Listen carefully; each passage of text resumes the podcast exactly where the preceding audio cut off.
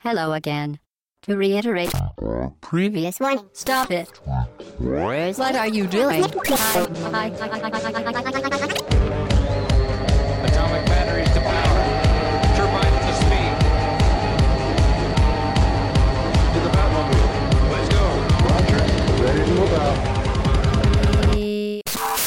Hello again, très chères auditrices et très chers auditeurs, bienvenue pour le podcast au bas gauche droite numéro 132 de ce dimanche 1er mars au matin. C'est toujours très difficile, mais on est toujours fidèle au poste avec Mike. Salut Chine, bonjour à tous. Salut Pipo. Salut tout le monde. Alors, j'ai quitté le podcast, je suis là en tant que freelance, je tiens à vous le dire. C'est vrai, ça, t'as quitté le podcast. Tout à fait, J'avais oui. oublié. À cause Et- de vous. Enfin, pas, pas vous là, vous qui écoutez dans vos casques. Et hello Hobbs. Et salut Chine, je vais pas me, me saluer euh, cette fois. Voilà, faites, euh, faites attention. saluer. Euh, cette semaine, donc podcast d'actualité et au programme, nous allons parler de la légende de Zelda, le masque de Majora, de Hand of Fate, On que je au connais Québec. pas. Pardon? Non, non, euh, J'ai dit une bêtise il a dit on n'est pas au Québec. On n'est pas au Parce que Québec tu prononces en français. Ah, Ça n'existe pas le titre. hein. C'est une loi québécoise. Oui, mais j'ai envie de le faire comme ça. Le masque de Majora.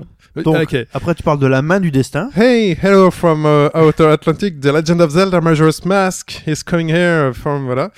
Euh, et Oddworld News and Testy, qui est donc le remake, Euh, Et pas en remaster. français, celui-là Monde Nou- étrange. nouveau et goûteux. Nouveau, et goûteux. ouais. Il est gourmand, il est craquant. Avec un peu de piment d'espalette, tout va bien. Et entre ça, donc, euh, vous aurez de l'actualité avec euh, bah, de l'actualité dedans, des dates, des annonces et plein de choses. Plein de choix dans les dates. Euh, voilà. Mais avant, on va commencer par la question cruciale de quelle couleur est cette foutue robe? Qu'avez-vous pensé des chevaliers du Zodiac? Et qu'est-ce qu'il y a d'autre comme truc? On sait plus. Il s'est passé plein de trucs cette semaine. Débrief. Débrief Débrief. de la semaine dernière. Alors, on commence déjà, euh, on avait évoqué Triace et leur dernière euh, collaboration notamment. Et on a Herman sur le forum qui nous rappelle qu'on a oublié de citer les Final Fantasy XIII. Bah oui, ils ont fait le système de combat. exactement. De FF13, oui. Je pense que t'en diras beaucoup de bien. hein, de, Ah bah, système du de système combat. de combat de FF13, oui, beaucoup, énorme. euh, Franchement, enfin, de- des trois FF13, euh, le premier... Alors le problème c'est qu'une fois que tu as acquis certaines techniques, tu peux vite sombrer dans l'abus, mais le premier est quand même de très très loin, euh, je pense le meilleur, bah, tout simplement parce que c'est celui où tu as le plus de personnages et le plus de combinaisons possibles. Quoi. Et euh, moi franchement FF13, bon, j'en ai déjà parlé, mais j'ai quand même tenu à 90% grâce au système de combat. Quoi. Bah, De toute façon, c'était un jeu qui était basique que sur ça. Non, il y avait Non. aussi, euh, il y avait aussi euh, Vanille et Fang qui étaient deux super personnages. ah non, moi je, je confirme. Pour moi, c'est vraiment deux excellents personnages. D'accord. Vanille, malgré sa voix de merde et ses cheveux roses. C'est les deux seuls. Quoi. oui. Ok. Et Hope, allez Hope. Donc ensuite, euh, comme nous le rappelle Captain Bigleux, même si euh, Shin s'était autocorrigé hein, sur, sur Twitter, Peut-on lui faire confiance à Captain Bigelow On sait pas s'il voit vraiment bien. ok. en tout cas on parlait de, de Jex, c'est pas, il est pas sorti sur Jaguar. Oui. Il est sorti sur Sur 3DO. 3DO. Voilà. 3 dollars. Alors la, la, la 3DO, c'est marrant parce que il, di- disait. euh, c'est Captain Bigelow qui disait euh, Ouais. à la suite de Tenkai, oui, oh, c'est quand même pas une console si pourrie. C'est vrai que. euh, On avait parlé avec Alphonse, on avait dit ouais. qu'il y avait des de bonnes idées. Il y avait, mais euh, le vrai problème de la 3DO, franchement, bon, outre euh, son système de licence de de franchise qui était incompréhensible et vraiment c'est ça qui a foutu le bordel, c'est surtout qu'il avait le système de multi le plus con de l'histoire de l'univers, c'est-à-dire que les manettes étaient euh, reliées en série entre elles. C'est-à-dire que le joueur 2 pluguait sa manette sur la manette du joueur 1. Ce qui veut dire que quand tu joues, bon, il n'y avait pas de Bomberman, mais un truc comme Bomberman, c'est un appel à débrancher le mec derrière toi, quoi. Ou quand tu joues à Street Fighter. C'est complètement con. On le faisait quand même malgré. euh, Oui, les- même les- pour les trucs qui étaient en parallèle sur la Super Nintendo, on le Merci faisait. les esprits fourbes.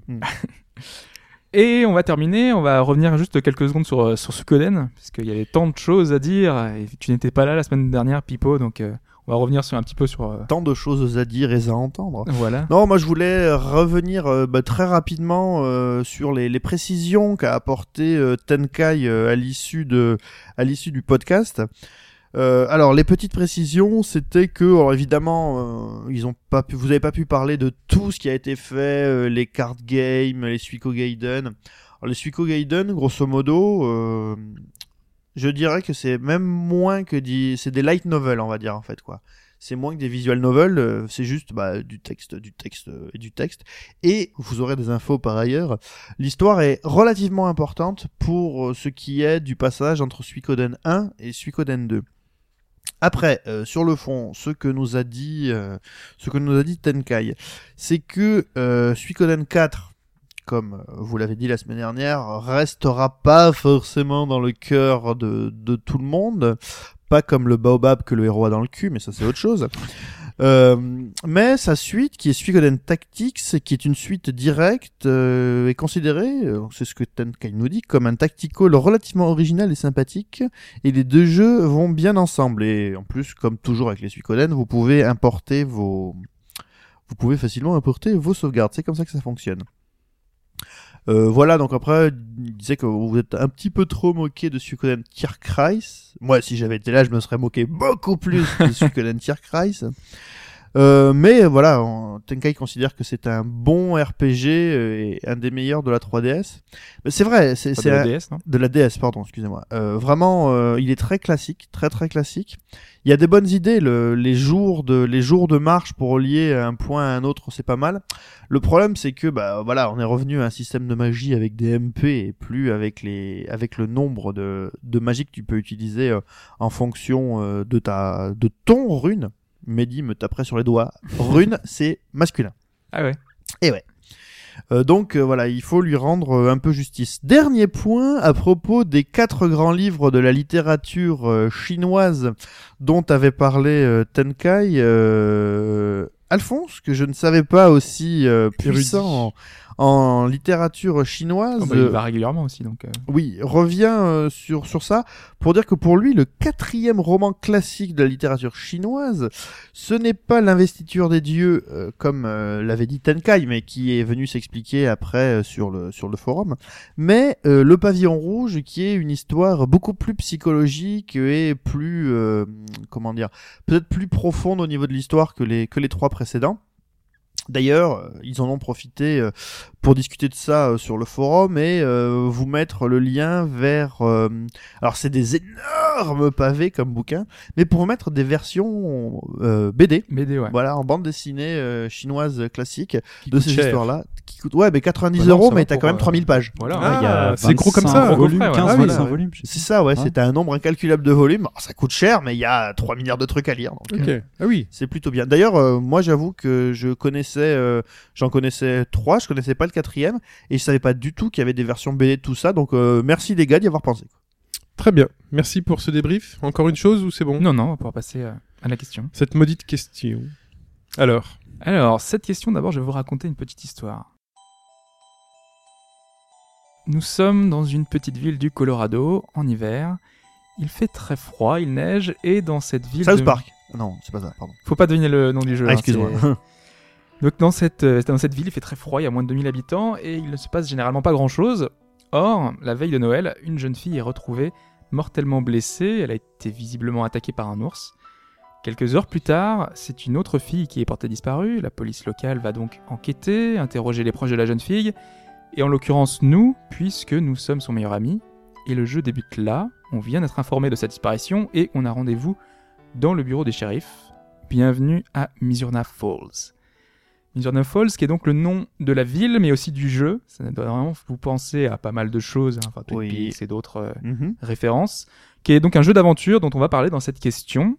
Un jeu qui n'est malheureusement jamais sorti du Japon, qui a une grosse cote, qui est sorti en 98 à une période où, euh, de transition euh, un peu à fin de l'ère PlayStation, qui avait des particularités, en tout cas ce jeu très intéressantes, et je vais donc vous en citer quatre. Trois sont correctes, une évidemment a été inventée, et à vous de retrouver laquelle? on est mort. Oh, Ça dépend, le fait qu'il raconte l'histoire, c'était peut-être important. Non, je pense pas. Je pense qu'on va... on connaît pas le jeu, on est mort. Vas-y.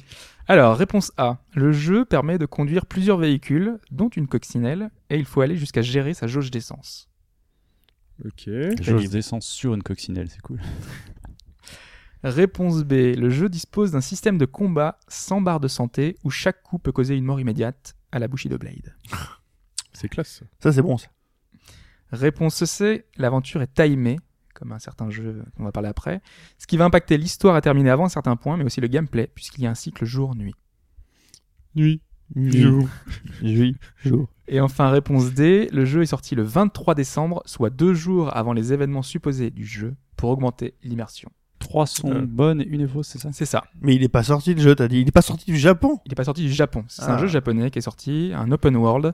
Open World sur PlayStation. Ouais. Alors la coccinelle, euh, Il a Système de baston. Il n'y en a pas eu beaucoup. Un an avant euh, Shenmue. instantanée. Jour-nuit, Le le 23 cycle jour-nuit le est jour- sorti le 23 euh, décembre. Le les 23 deux. décembre Moi, je- 98. Moi, je vais prendre les barres de vie à la Bushido. Mike, les barres de vie. Très bien. C'est pas que la barre de vie, hein, c'est Ouais, le le fait que le système de personnage combat, meurt euh, en un coup, euh, si jamais. C'est-à-dire qu'en gros, si t'as une baston, tu lui éclates une bouteille sur la gueule d'un mec, tu peux le buter direct, quoi. Ou avec un couteau. Oh la violence. Moi, je crois à la coccinelle. Je pense que c'est dedans. Et là, t'as dit les combats, t'as pas dit les véhicules. Mais c'est, Oui, oui, mais c'est l'inverse. On choisit la, la Celle mauvaise. qui en n'est pas bonne. ouais. Celle qui Ah, celle qui n'est pas ça. bonne. Oui, toutes- il y a- y a trois qu'il qui sont bonnes dans les quatre. Ah, excusez-moi, je fais mon chine. hein. ah oui, donc il y en a quand même trois vrais euh, Oui. dans les quatre. Ah oui, joli. Ah oui, donc c'est vraiment un jeu qui a, euh, donc quoi qu'il arrive, innové. Euh, celle qui n'est pas bonne, je dirais que c'est euh, plusieurs véhicules. Les véhicules? Ouais, les véhicules, ça c'est pas bon. Hmm. Moi, je pense à la date de sortie. Allez, La date, Date de, de sortie, po- pipo. sortir un truc aussi déprimant comme ça à deux jours de Noël. hmm. Bah, c'est un truc qu'aiment bien faire les japonais. ça. Faire du transmédia, Je machin. pensais ouais, au manga Death Note qui, euh, quand il est sorti, était euh, enfin volontairement à la même période euh, à laquelle il est sorti. Pour essayer d'inclure les gens euh, dans une forme de réel. Quoi. Ouais. Eric Viennot, si tu nous écoutes. Mais vu comme c'est décrit, je pense qu'ils sont dans une petite ville et qu'ils ont pas besoin de sortir de cette ville. Ils font des trucs à pied. Ah là, j'essaie de déceler. et c'est typiquement américain, cette culture de la voiture. Très bien. Euh, bah, réponse en fin de podcast. On espère pour vous que vous ne trouverez pas comme nous. C'était quand même un an après GTA 3 qui avait quand même marqué les esprits. Ouais, mais c'est pas pareil. Les Japonais, ils s'en foutaient de GTA 3. Ah, c'est- c'est- Attends, c'est pas, ça a pas été genre le jeu le plus vendu pendant super longtemps au Japon, GTA Si. Il y a eu- Ouais, c'est ça, hein, GTA 3. Ouais, mais les développeurs, je connais très bien les développeurs japonais de cette époque. Ils boudaient un peu cette forme d'occidentalisation du jeu vidéo. Euh, je ne sais pas quoi dire C'est ensuite. absolument faux, mais voilà. voilà. Euh, très bien, on est parti sur la légende de Zelda.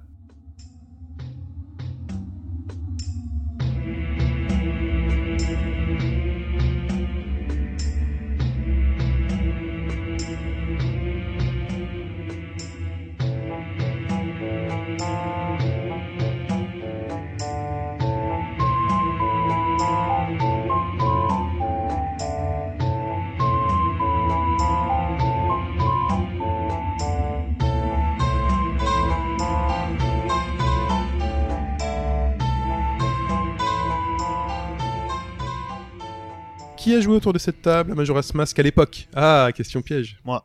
Pipo. Et qui a joué à Majora's Mask maintenant, le remake Pas encore eu. Moi, toujours. Voilà. En fait, je finissais ma partie de l'époque, hein, j'ai pas du tout fait la version 3DS. hein, donc, Ah, ok, donc parle-nous-en. Voilà, je vais vous parler de, de Majora's Mask et croyez-moi, euh, j'ai un quart d'heure pour vous en parler et c'est extrêmement difficile. Parce que, bah, autant mettre les pieds dans le plat euh, direct, euh, sans discussion et sans mettre les formes, je suis pas très fort en préliminaire, c'est un chef-d'œuvre. Purement et simplement un chef-d'œuvre. Comment essayer de vous convaincre et par où commencer? Parce que il y a vraiment un nombre incalculable de choses que je pourrais vous raconter. Euh, la première chose, c'est que euh, le jeu à l'époque, et là je parle d'expérience puisque c'est un peu ce qui m'est arrivé, a soulevé une sorte de vague de euh, thomisme. Et quand je parle de thomisme, en fait, normalement quand on parle du thomisme, on parle des gens qui suivent saint Thomas d'Aquin. Et moi, je vous parle de l'autre saint Thomas, celui qui ne croit que ce qu'il voit. Ce qui fait que quand le jeu est sorti à l'époque, moi, je me suis dit, et je suis pas le seul, je pense, mais j'étais pas très intelligent à l'époque. Ouais, bon, c'est exactement pareil, c'est les mêmes graphismes que euh, Ocarina of Time. Donc du coup, ouais, voilà, ils ont vaguement, euh, c'est une, Une sorte version de... plus plus. ouais. Ouais, c'est pas, pas une version plus plus, mais tu vois, comme j'étais habitué euh, quand même au data disk et aux expansion packs de du PC, je me suis dit bah voilà, ils ont repris les éléments du jeu, euh, ils en ont fait une version euh, vaguement améliorée, tout ça. Donc euh, j'ai fait le jeu euh, mollement, sans passion, euh, et quand même.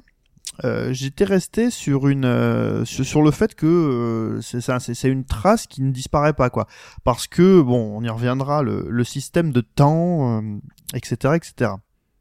Le deuxième point, alors, Donc première rencontre plutôt mitigée. pour toi oui, pas mitigé parce que j'ai fait le jeu, Mais, a euh, laissé une trace indélébile voilà, chez lui. oui, euh, j'ai- pas fait le- du tout j'ai quoi. fait Mais le quand il jeu- dit qu'il l'a fait quand même sans passion, Bah, c'est-à-dire ça veut dire que- qu'il y allait sans passion. Ouais. Ça veut Bah, pas il dire qu'il l'a fait. j'y suis allé sans passion et puis euh, je l'ai fait. Enfin, clairement, j'ai j'ai pas pris le recul nécessaire. Pour voilà, je me, je me souvenais euh, de, de tout un tas de choses, le, le système de sauvegarde qui était un peu bancal, euh, et puis tu vois le, le- la limite des trois jours imposés. Parce que euh, en fait vous êtes dans une boucle temporelle et vous de trois jours et au bout de ces trois jours bah, le monde où vous vous trouvez qui est là, le monde de Termina sera détruit par euh, une lune que le fameux euh, Kid donc qui, qui a le masque de Majora va faire s'écraser sur le sur le monde de Termina. Mais alors le monde de Termina, qu'est-ce que c'est? Qu'est-ce que vous faites là? Qu'est-ce que c'est que ce bordel? C'est ce que je m'en vais vous conter. Donc si vous allez si vous considérez ce que je vais vous dire là maintenant tout de suite comme un spoiler, euh, allez voir un médecin. Sérieusement, c'est pas c'est pas juste là là pour le coup si vous considérez que c'est un spoiler, euh, on peut vous aider. Il y a des gens Attention. avec qui vous pouvez parler. Oui. À l'issue de Parce que nous, on est Ocarina, là, par ça. jeu. à l'issue de Ocarina of Time, figurez-vous que notre ami Link est considéré comme le héros absolu de l'univers, de tout ce que tu Jusque-là, veux. ça va. que- voilà. Et on se pose toujours la question. Bon, alors maintenant, une fois que je suis l'héros, bah, qu'est-ce qui se passe? Bah, euh, souvent le jeu s'arrête. et T'es très content, t'es t'es gonflé d'orgueil d'avoir euh, sauvé le monde, l'univers, euh, la princesse, qui tu veux. Parce qu'il y a un truc qu'il faut peut-être dire que j'ai entendu, c'est que c'est une suite directe, ce jeu. Oui. C'est la suite C'est directe. ce qu'il est en train de dire. Là, Voilà, c'est c'est la- tu es le, le héros absolu de l'univers de la Terre et tout et tout. Euh, bon, je vais pas vous raconter la fin d'Ocarina of Time à part le fait que vous êtes le méga héros. Et la plupart du temps, dans ces cas-là, bah, tu sais pas ce qui se passe. Par exemple, dans un jeu que je ne citerai pas pour pas vous le spoiler, vous finissez le jeu et la seule chose dont on vous dit c'est Good night, brave warrior, alors que tu viens de sauver euh, l'univers du monde et ta peau euh, par la même occasion. Là, finalement, le fait d'être le héros absolu de l'univers, la seule chose que ça a apporté à ce bon vieux Link, profondément, c'est une dépression. Quand vous récupérez Link au début du jeu, Link est pas, il n'est pas déprimé, il est en dépression. Il est purement et simplement en dépression. Vous le voyez euh, quasiment avachi sur Epona pour aller à la rencontre d'une amie chère. Alors, euh, on peut supposer très facilement que c'est euh, bah, la la petite fée qui vous a aidé dans Ocarina of Time, qui n'a peut-être pas reçu les lauriers qu'elle aurait dû. Et Link va Je ressens encore franchement, les moqueries aujourd'hui. ouais, c'est vrai. Euh. Link va vraiment très très mal. Vous le voyez, il est avachi. euh, Mais c'est c'est euh, c'est une interprétation de ta part ou c'est vraiment du tout voulu une euh, interprétation. Euh, En, en tout cas, l'intro est glauque. l'intro, l'intro du jeu, voilà. c'est que Link est vraiment, vous voyez dans, son, dans sa manière de se tenir, dans la position dont il, dont il chevauche Epona qui court pas trop parce qu'il a dû avoir transmis ça à son, à son cheval. Euh, Link va vraiment très très mal. Ce qui fait que quand Link, qui est quand même le héros absolu de l'univers, rappelons-le, se fait euh, enquiquiner par deux fées et par euh, le fameux Skull Kid, euh, Link réagit à peine et Link se laisse emporter dans une forêt sombre et tombe dans un trou. On sait pas trop. Et quand euh, Link arrive au fond de ce trou, il arrive donc euh, au fond d'un puits et euh, là il tombe sur un, vendeur de masques qui lui dit ah t'as dû croiser le mec qui m'a piqué mon masque. Est-ce que ça vous dirait pas de bah, aide-moi, ramène-moi mon masque? Ok, alors par contre je te préviens, on est dans une situation un petit peu compliquée, t'as trois jours pour sauver tout le monde. Parce que après la lune s'écrase et oui, et quand vous sortez dans, de, de ce puits et que vous arrivez sur Termina et que vous levez la tête, la première chose que vous remarquez au-dessus de vous, et à peu près partout dans le monde de Termina, chaque fois que vous jetez un coup d'œil vers le haut, d'ailleurs le C-stick pour ça, magnifique, vraiment super euh, réussite totale de ce côté-là, euh, bah, vous avez cette énorme lune avec des dents très pointues et un regard extrêmement agressif qui vous dit je vais te péter la gueule et pas que ta gueule à toi. Donc ça, c'est la première chose. L'autre chose, c'est euh, par l'utilisation des masques, ce que fait alors Majora's Mask parce que la particularité du jeu c'est que euh, les pouvoirs de Link passent évidemment par des objets que vous allez récupérer euh, dans des donjons dans des donjons dans des pré-donjons dans diverses quêtes qu'on va vous demander de faire sur la carte mais aussi par l'utilisation de masques de masques. Et vous avez quatre masques principaux. Et alors vous avez 24 masques en tout, mais vous en avez quatre principaux, et les quatre principaux masques vont aller jusqu'à modifier votre apparence physique au point que ce qui va arriver en fait au personnage de Link est purement et simplement une dépersonnalisation. Quand vous portez ces quatre masques-là, donc qui sont le masque du Goron, le masque des auras et le masque, ce- le dernier, je ne vous en parle pas parce que vous le découvrirez tout seul. Alors, Goron et Zora, c'est pas des spoils. Hein. Si Non, vous non. considérez que c'est des spoils, si vous avez pareil. joué hein à Ocarina of Time. Voilà. façon, on vous prend pour quelqu'un d'autre. Vous n'êtes pas Link le héros, vous êtes soit Darmani qui est quelqu'un de mort et qui essaye absolument, euh, enfin qui veut apaiser son âme. Et si vous arrivez à apaiser son âme, vous pouvez récupérer son masque. Et du côté euh, des Zora, si vous apaisez euh, Miko qui est en train, alors c'est un Zora qui est en train de se noyer, un Zora qui se noie, pour vous dire que ça va vraiment Oui, mal. Euh, vous récupérez son masque et euh, il essaye de vous, il vous dit, euh, qu'il vous donne son masque et quand les gens vous voient, ils pensent que vous êtes Miko, pas que vous êtes le héros ou que vous êtes Darmani. Donc là, il y a une dépersonnalisation au point que Link n'est plus Link.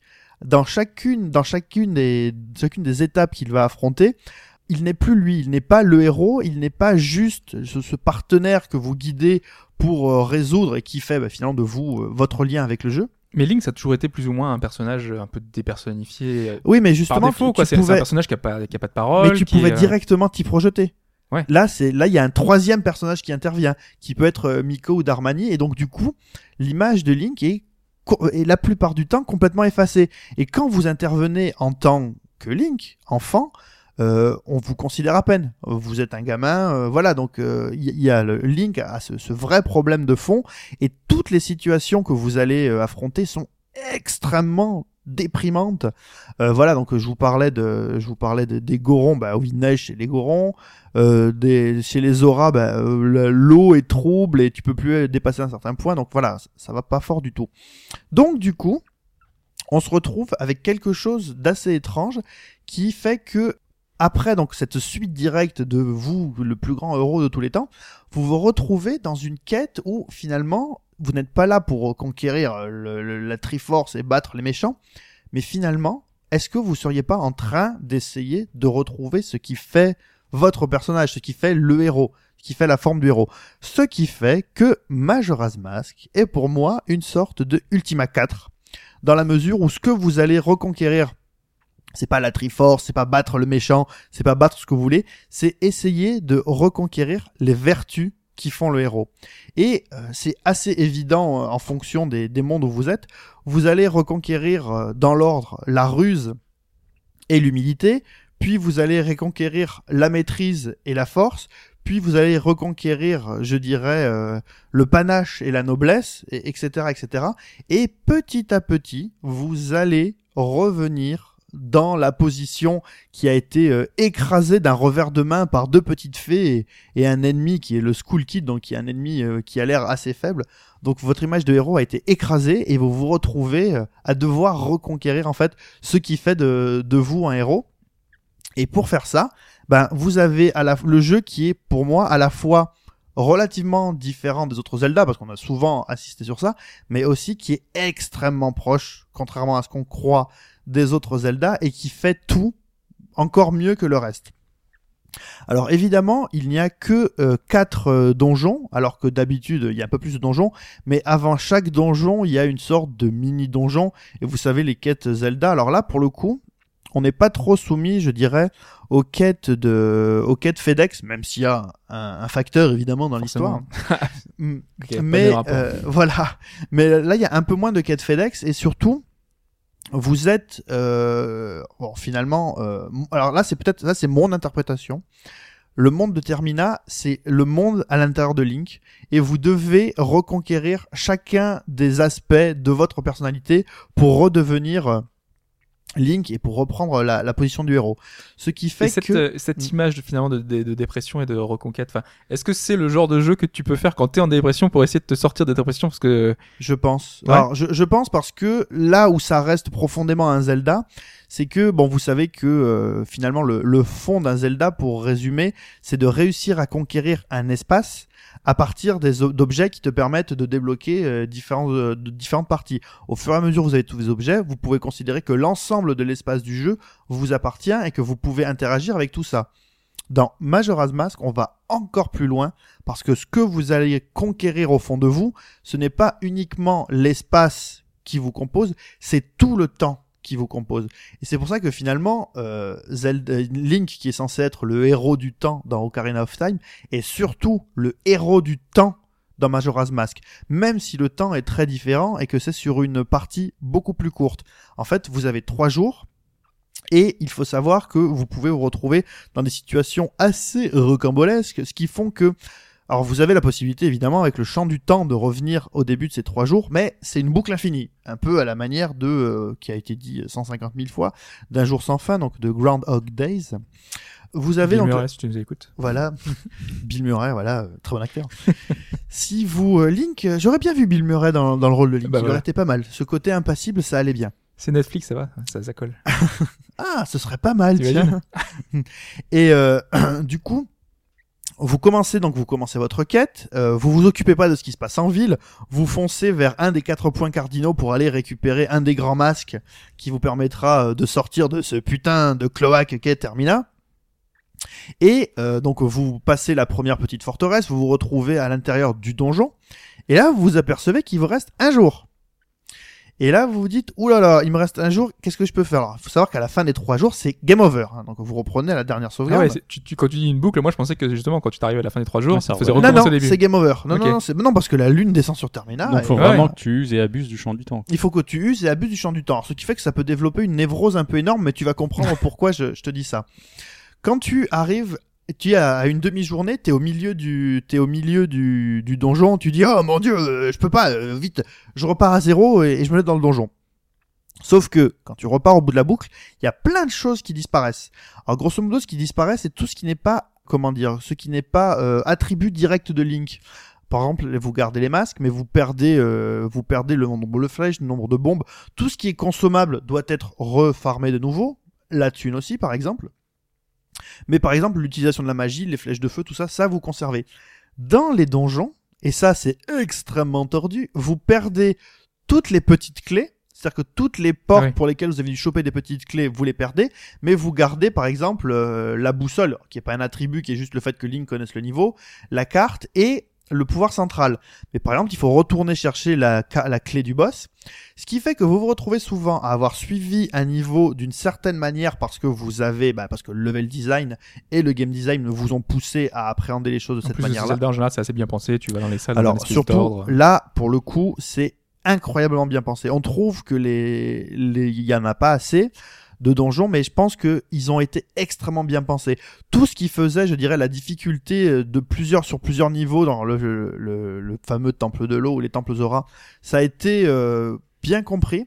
Et donc le jeu est devenu largement plus, euh, enfin, comment dire sans, je, pas le terme d'affordance, mais le level design te dit vraiment par où tu dois passer. Mais à cause de cette boucle, il s'arrive que tu te retrouves avec l'objet qui va te débloquer tout le niveau, que tu sois au bout, que tu n'aies pas le temps, donc tu repars en arrière. T'as par exemple la flèche de feu. Et tu repars du niveau bah, tu- en disant merde j'ai la flèche de feu mais il faut que je rouvre toutes les portes. Alors qu'est-ce que je fais? Est-ce que je reprends exactement l'ordre dans lequel j'ai fait et je vais perdre du temps? Ou est-ce que maintenant que j'ai la flèche de feu, est-ce que je peux penser le niveau différemment? Et ça marche donc du coup, on et pense ça vraiment marche, voilà. Et c'est ça qui est, et c'est ça qui est absolument énorme, c'est que euh, moi j'ai, j'avais discuté avec des gens qui disaient, attends, je comprends pas, je reprends la fax et on dirait que le niveau a changé. Je dis non, le niveau a pas changé. C'est que comme t'as des nouveaux attributs, t'as tendance à plus penser comme si c'était la première fois que tu mettais les pieds. Donc du coup, il y a vraiment une, une imbrication totale C'est un peu comme si tu speedrunnais le donjon. hein. Exactement. C'est exactement ça. C'est que euh, il y, y a un moment du jeu où en fait tu reprends le jeu mais vraiment en mode speedrunné quoi. Tu te dis voilà, soit je reprends tout parce que si comme moi tu n'as aucun sens de l'orientation. Des Ça, fois ça, tu te ça dis gêne. il faut que bon attends, faut que je reprenne bien dans l'ordre dans lequel je suis parti et ah ouais bon voilà et là eh ben là mais là c'est bon je peux court-circuiter. OK, c'est là que ça va se passer. Donc, et sinon, bah, de suite, t'as compris la logique du donjon, et dès que t'as récupéré le, tu par exemple, le coup des petites clés pour certains donjons, t'es pas obligé de tous les reprendre. Et, mais parce que, du coup, il faut repenser différemment le donjon. Donc voilà, les donjons euh, sont, euh, t'as tendance à refaire les donjons, et j'arrive pas, enfin, oui, des fois il faut refaire les mêmes endroits, c'est un peu dommage. Bah non. C'est pensé pour que quand tu y repasses, tu le repasses pas de la même manière. Si tu le refais de la même manière, bon bah c'est un peu toi, c'est c'est dommage la manière dont tu joues quoi. Bref, euh, je pourrais encore passer une Co- dizaine comment s'écoule le temps dans le jeu? C'est un petit compteur qui décroît Ah oui, euh, oui, oui, en fait, t'as euh, t'as une horloge en bas et t'as les trois, t'as les trois journées. T'as euh, jour du premier jour, nuit du premier jour, jour du deuxième jour, Mhm. euh, etc., etc. Et euh, t'as un compteur, t'as de la possibilité de ralentir le temps. Dans celui-là, en fait, ils ont ajouté un champ qui permet de gérer très, de manière vraiment granulaire le temps. C'est-à-dire que euh, tu peux choisir exactement jusqu'à quel moment tu vas faire avancer le temps. Dans la version précédente, en fait, c'était que par demi-journée. Ce qui fait que si tu sais que, grâce au journal des bombeurs, donc qui sont les gamins du village qui te racontent un peu tout ce qui se passe dans le monde, tu sais qu'il y a certaines rumeurs, mais tu sais pas forcément à certaines heures. Donc tu te balades en ville, tu fais avancer, parce que tu peux pas faire reculer le temps. Le temps, si tu le fais reculer, tu repars de début. Mais pour le faire avancer, tu peux le faire avancer de manière très précise. Là, tu peux, et c'est là que ça conforte mon idée que tu à l'intérieur. C'est que euh, tu peux essayer de te relancer en tant qu'être de manière relativement précise, mais ce que tu as déjà fait, tu ne peux revenir qu'à un certain point. Tu vois, tu peux pas granulairement revenir sur tes actes. Et donc, bah, des fois, tu te, et puis, il y a le hasard aussi qui rentre, tu te balades à minuit et tu croises une personne à une heure complètement folle. C'est qui est cette personne? Tiens, elle se fait agresser. Oula, je vais l'aider. Et voilà, tu te retrouves avec un, avec un, un masque tu, auquel t'avais pas du tout pensé à ce moment-là. Bref, je pourrais encore passer des heures là-dessus. Euh, c'est vraiment euh, Donc un jeu extrêmement bien construit, extrêmement réfléchi. extrêmement dans- réfléchi. euh, le fait, et justement, le fait que vous repassiez tout le temps par les mêmes endroits fait que, au contraire, vous finissez par vous les approprier à un point qui est absolument délirant. Dernière question. Hmm, Zelda, elle est dans l'histoire? Pas du tout. Ok. Voilà. et en fait, c'est ça qui est fort, c'est que euh, moi, je m'aperçois que mes Zelda, mes Zelda favoris, euh, à part euh, Wind Waker, qui reste quand même le, le meilleur de tous pour moi, euh, c'est vraiment ceux où il n'est pas question d'Hyrule, pas question de Zelda, et c'est marrant. Autant dans euh, dans le dans le second donc dans le second épisode de de Zelda, Zelda 2 donc Link's Adventure, où euh, on parlait de Link. Là, je trouve que dans Majora's Mask, ça s'appelle encore. Je comprends pourquoi ça s'appelle encore The Legend of Zelda et Majora's Mask, mais finalement, je pense que c'est sans doute l'aventure intérieure et l'aventure la plus intime que Link a vécue dans toute la saga. On aurait pu l'appeler Link's Recovery après les Link's Bah, pratiquement, ouais. C'est très bien. Non, exact. Très bon choix. C'est un très bon titre. Hein. On Link's Recovery, excellent. Si, si on a, si on écrivait des, des tests écrits des, ou un magazine, on l'aurait pris. euh, On aurait On aurait pris ça comme ce- ça. ce. Link's Recovery. Link's Recovery. Et euh, j'avais une question Oui. euh, que j'oublie. Euh, non, une remarque. Bon, tel que tu le décris, en fait, on dirait un jeu extrêmement moderne et novateur, alors qu'il est sorti dans En les 2000. années- En 2000. Voilà. C'est fou, hein. Et ah oui, c'est surtout sa marque. Alors pour la, la pour l'anecdote, pas pour l'anecdote, mais en fait c'est la le jeu qui donne la, la prise de pouvoir de Eiji Aonuma donc sur la sur la saga euh, devant euh, Shinji devant euh, Miyamoto dans Shigeru Miyamoto. Et voilà donc quand tu fais un premier essai aussi énorme. Bon après bah t'as peut-être tendance à te reposer sur tes lauriers et produire des merdes comme Twilight Princess. Voilà. De toute façon, Anoma, il a expliqué que c'était peut-être. euh, Enfin, là, il approche plus de la fin que du début, quoi. Ah bah oui. passer, euh, Chercher un succès. voilà, Il est parti trop fort, trop vite, en fait. Mais c'est ça. C'est Il est- voilà, voilà, masterpiece dès le début. Ah ouais. Après, quand tu y vas avec tes idées au départ, euh, forcément, tu, tu, tu mets tout dedans, quoi. Et surtout, surtout, moi, je le dis, je le répète, il faut arrêter, de manière générale, je parler de Zelda, euh, de vous arrêter, je dirais, juste aux questions, même si je comprends, de représentation. C'est pas parce que ça ressemble exactement à Ocarina of Time que c'est Ocarina of Time. Et d'ailleurs, souvent euh, est revenu euh, ces derniers temps euh, cette question-là au niveau des, enfin, des développeurs qui expliquaient que c'est régulièrement les jeux qui ont été réalisés sous la contrainte, donc d'un temps très limité. Parce 18 que là, mois pour faire le jeu. 18 mois pour faire le jeu, que tu t'en sors le mieux parce que tu, tu mets tes tripes dedans, quoi, parce que tu mets vraiment tout ce que tu peux et t'as vraiment un temps. Et ça peut donner des excellentes choses. Après, il y a des jeux Ah, qui c'est ont... ce qui expliquerait justement le fait qu'il y ait, euh, peut-être moins de donjons. Et le principe de jouer avec le temps, rester sur une base relativement petite, mais y revenir et, euh, et, et surtout, transformer la chose. et surtout, mais surtout le monde entier, le, le monde, je te dis, c'est- tu ne, te- ce n'est pas que l'espace que tu finis par conquérir, c'est le temps complet. Et finalement, en conquérant ce temps et cet espace, tu conquiers profondément l'essence même du héros Link, quoi. Et c'est, alors, c'est pour ça que si je veux finir sur une envolée un peu lyrique, puisque rappelons-le, je ne suis plus dans ce podcast, donc vous allez plus m'entendre. Euh, c'est un des plus, vraiment, pour moi, c'est un des plus grands chefs-d'œuvre de l'intime, ce jeu. Voilà. Quel que soit le média. Très bien. On vous laisse là-dessus et on part sur l'actualité.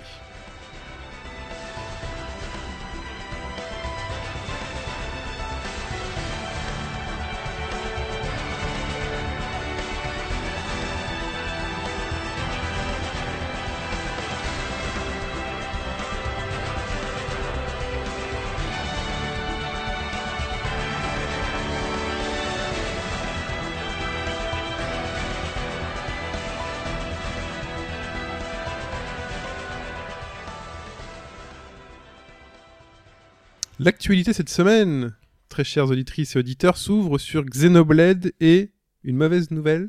Point d'interrogation. Ça dépend, mais oui, on a appris que Xenoblade Chronicles, qui ressort euh, sur, euh, prochainement au mois d'avril sur New, euh, New Nintendo 3DS, Oui, et là il faut dire exclusivement, uniquement New 3D. n'aura pas les versions, euh, les voix japonaises, Aïe aïe aïe, mauvais jeu. ce qui est dommage. Et en vertu de la loi de haut bas gauche droite. On avait expliqué la règle, c'était si, enfin la règle, Euh, si un jeu possède des voix japonaises, c'est un bon jeu. L'inverse n'est pas vrai, c'est-à-dire si un jeu n'a pas les voix japonaises, ça veut pas dire que c'est un mauvais jeu forcément. C'est parfaitement logique. Et Voilà. officiellement, ce sera un problème de limitation sur la cartouche. Parce qu'on devine qu'en dématérialisé, je pense qu'ils auraient pas eu ce problème-là. Apparemment, les cartouches peuvent pas contenir. Justement, est-ce que la version dématérialisée n'aurait pas pu profiter de ça et d'avoir justement la version avec la, les voix assez. Je pense japonaises qu'ils auraient pu en faire un argument de Ouais. vente. euh, ouais. Bah, la- après la question, la question vraiment que je me pose, c'est là pour le coup, s'il fallait absolument, est-ce que ça aurait tenu sur les 4 gigas de la de la micro SD de base? Est-ce que c'était un argument viable pour Nintendo de ju- de dire finalement, on va, vous ne pourrez mettre qu'un seul et unique jeu sur notre console de base? Ah Il y a oui, des jeux qui sont très, très- Je comprends ce que très, tu veux dire. hein. qu'ils font en sorte que le jeu en dématérialisé puisse tenir sur la carte qu'ils ont fournie. Ouais, c'est vrai. Il y a peut-être, euh, moi je, enfin, je- vois ce truc-là. Après, oui, si les mecs disent, bon bah écoutez, si vous mettez une carte 16 gigas, on vous met euh, les voix japonaises, les voix malgaches, tout ce que vous Ouais, voulez. puis quoi. rien ne t'empêche de faire un patch euh, supplémentaire qui, Oui, quand t'as la bonne ils version, euh, tu font- peux la ils en font de récupérer. plus en Oui, plus. mais enfin, on parle de Nintendo là.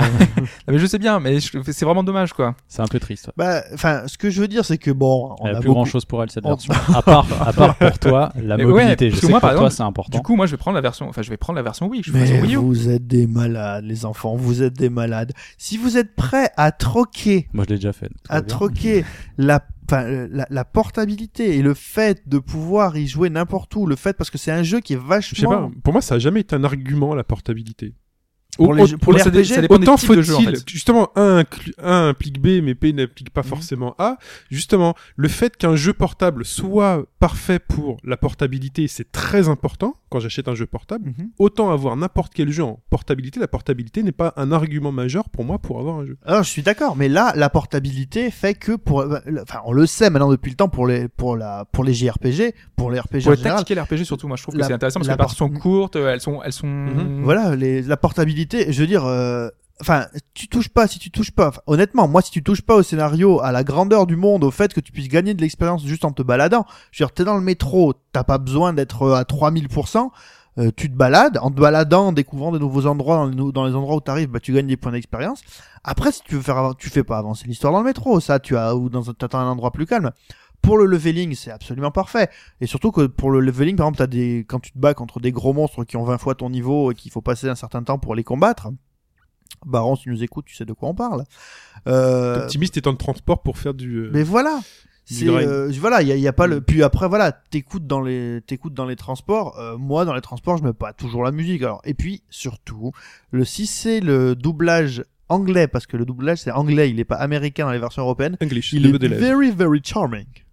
Ouais, il est charming, mais après, t'as toujours euh, cette question de la version originale, la version japonaise, a bénéficié d'un travail quand même assez énorme, quoi. C'est pas le... quand on parle de version anglaise, c'est toujours une version, on parle d'adaptation. Ouais, c'est pas, euh, tu perds quand même du charme, même si elle est très bien faite, elle est sans doute très bien faite, euh, et elle a été saluée pour ça, donc euh, je pense pas non plus que ce soit un risque énorme à prendre cette version-là. Mais euh, quand même, les, les, les seiyuu au Japon, ils ont un rôle. En France, on parle de comédiens de doublage. Là-bas, c'est des vrais comédiens et ils Oui, sont oui, aussi oui. connus que des comédiens. Donc il y a vraiment un travail qui est fait, qui est énorme. Surtout là, ce doublage-là a bénéficié d'énormément de travail également au Japon. Donc c'est dommage de s'en passer, quoi. C'est s'il y avait la possibilité, moi j'aurais vraiment, vraiment voulu avoir les, les, les voix japonaises. Tu veux que je te raconte un truc horrible? Vas-y. J'ai fait la version Wii en anglais uniquement. ok. Je Bon. ne comprends pas. je ne comprends pas ce qu'il vient de dire. J'ai j'ai mis Ils ont euh, perdu Pipo. Heureusement, il est plus dans ce podcast. j'ai mis les j'ai mis les voix euh, japonaises une ou deux fois pendant les pendant les combats et c'était euh, enfin au bout d'un moment euh, d'entendre tout le temps les mêmes cris puisqu'ils répètent souvent les Mm. mêmes les mêmes choses ça a fini par me saouler donc j'étais repassé en anglais quoi et puis il y a même un moment où pendant les combats j'écoutais plus la musique quoi Après, c'est pas une vérité immuable. Chacun fait comme il veut. De toute son- façon, ça c'est Chacun ses goûts, c'est évident. bah oui hein chacun son destin, chacun sa route. On peut juste faire euh, une parenthèse sur euh, Xeno, euh, la version X, X. cette fois, avec la petite info qu'on a eue cette semaine, notamment sur la gestion du temps, euh, enfin du temps, mais cette fois de la météo dans le dans le jeu, qui aura Oui. une im- un impact sur le gameplay. Et on ne sait pas exactement comment ça va avoir, enfin quel sera l'impact exactement. Vous vous aviez cité Divinity comme Oui. comme idée, le, le fait qu'on puisse euh, utiliser par exemple, électrocuter les personnages mouillés voilà. Donc je sais pas si ça ira jusque là, mais ça peut être intéressant. Oui, parce hein. que si- ce qui se disait, c'est que euh, au début, ça impacterait juste l'apparition de certains monstres Mhm. euh, ou certains drops, mais euh, le mec a l'air de dire que ça va aller plus loin que ça. Quoi. Voilà. Ouais, le, côté classique, ce serait que. euh, Parce que j'ai cru comprendre que la météo était. euh, Enfin, changeait régulièrement. Ouais, Mhm. Cycle jour-nuit aussi. Ouais. Admettons, ils se mettent à pleuvoir, et à ce moment-là, tu te dis, bah, je vais peut-être éviter d'utiliser des sorts d'électricité. Parce que ça pourrait aussi me, me pénaliser. Quoi. contre moi. ouais. Ça pourrait être pas mal. ouais. T'as des pénalités sur le feu et tout. Ou alors tu, ou alors tu t'achètes, euh, tu t'achètes un imperméable jaune.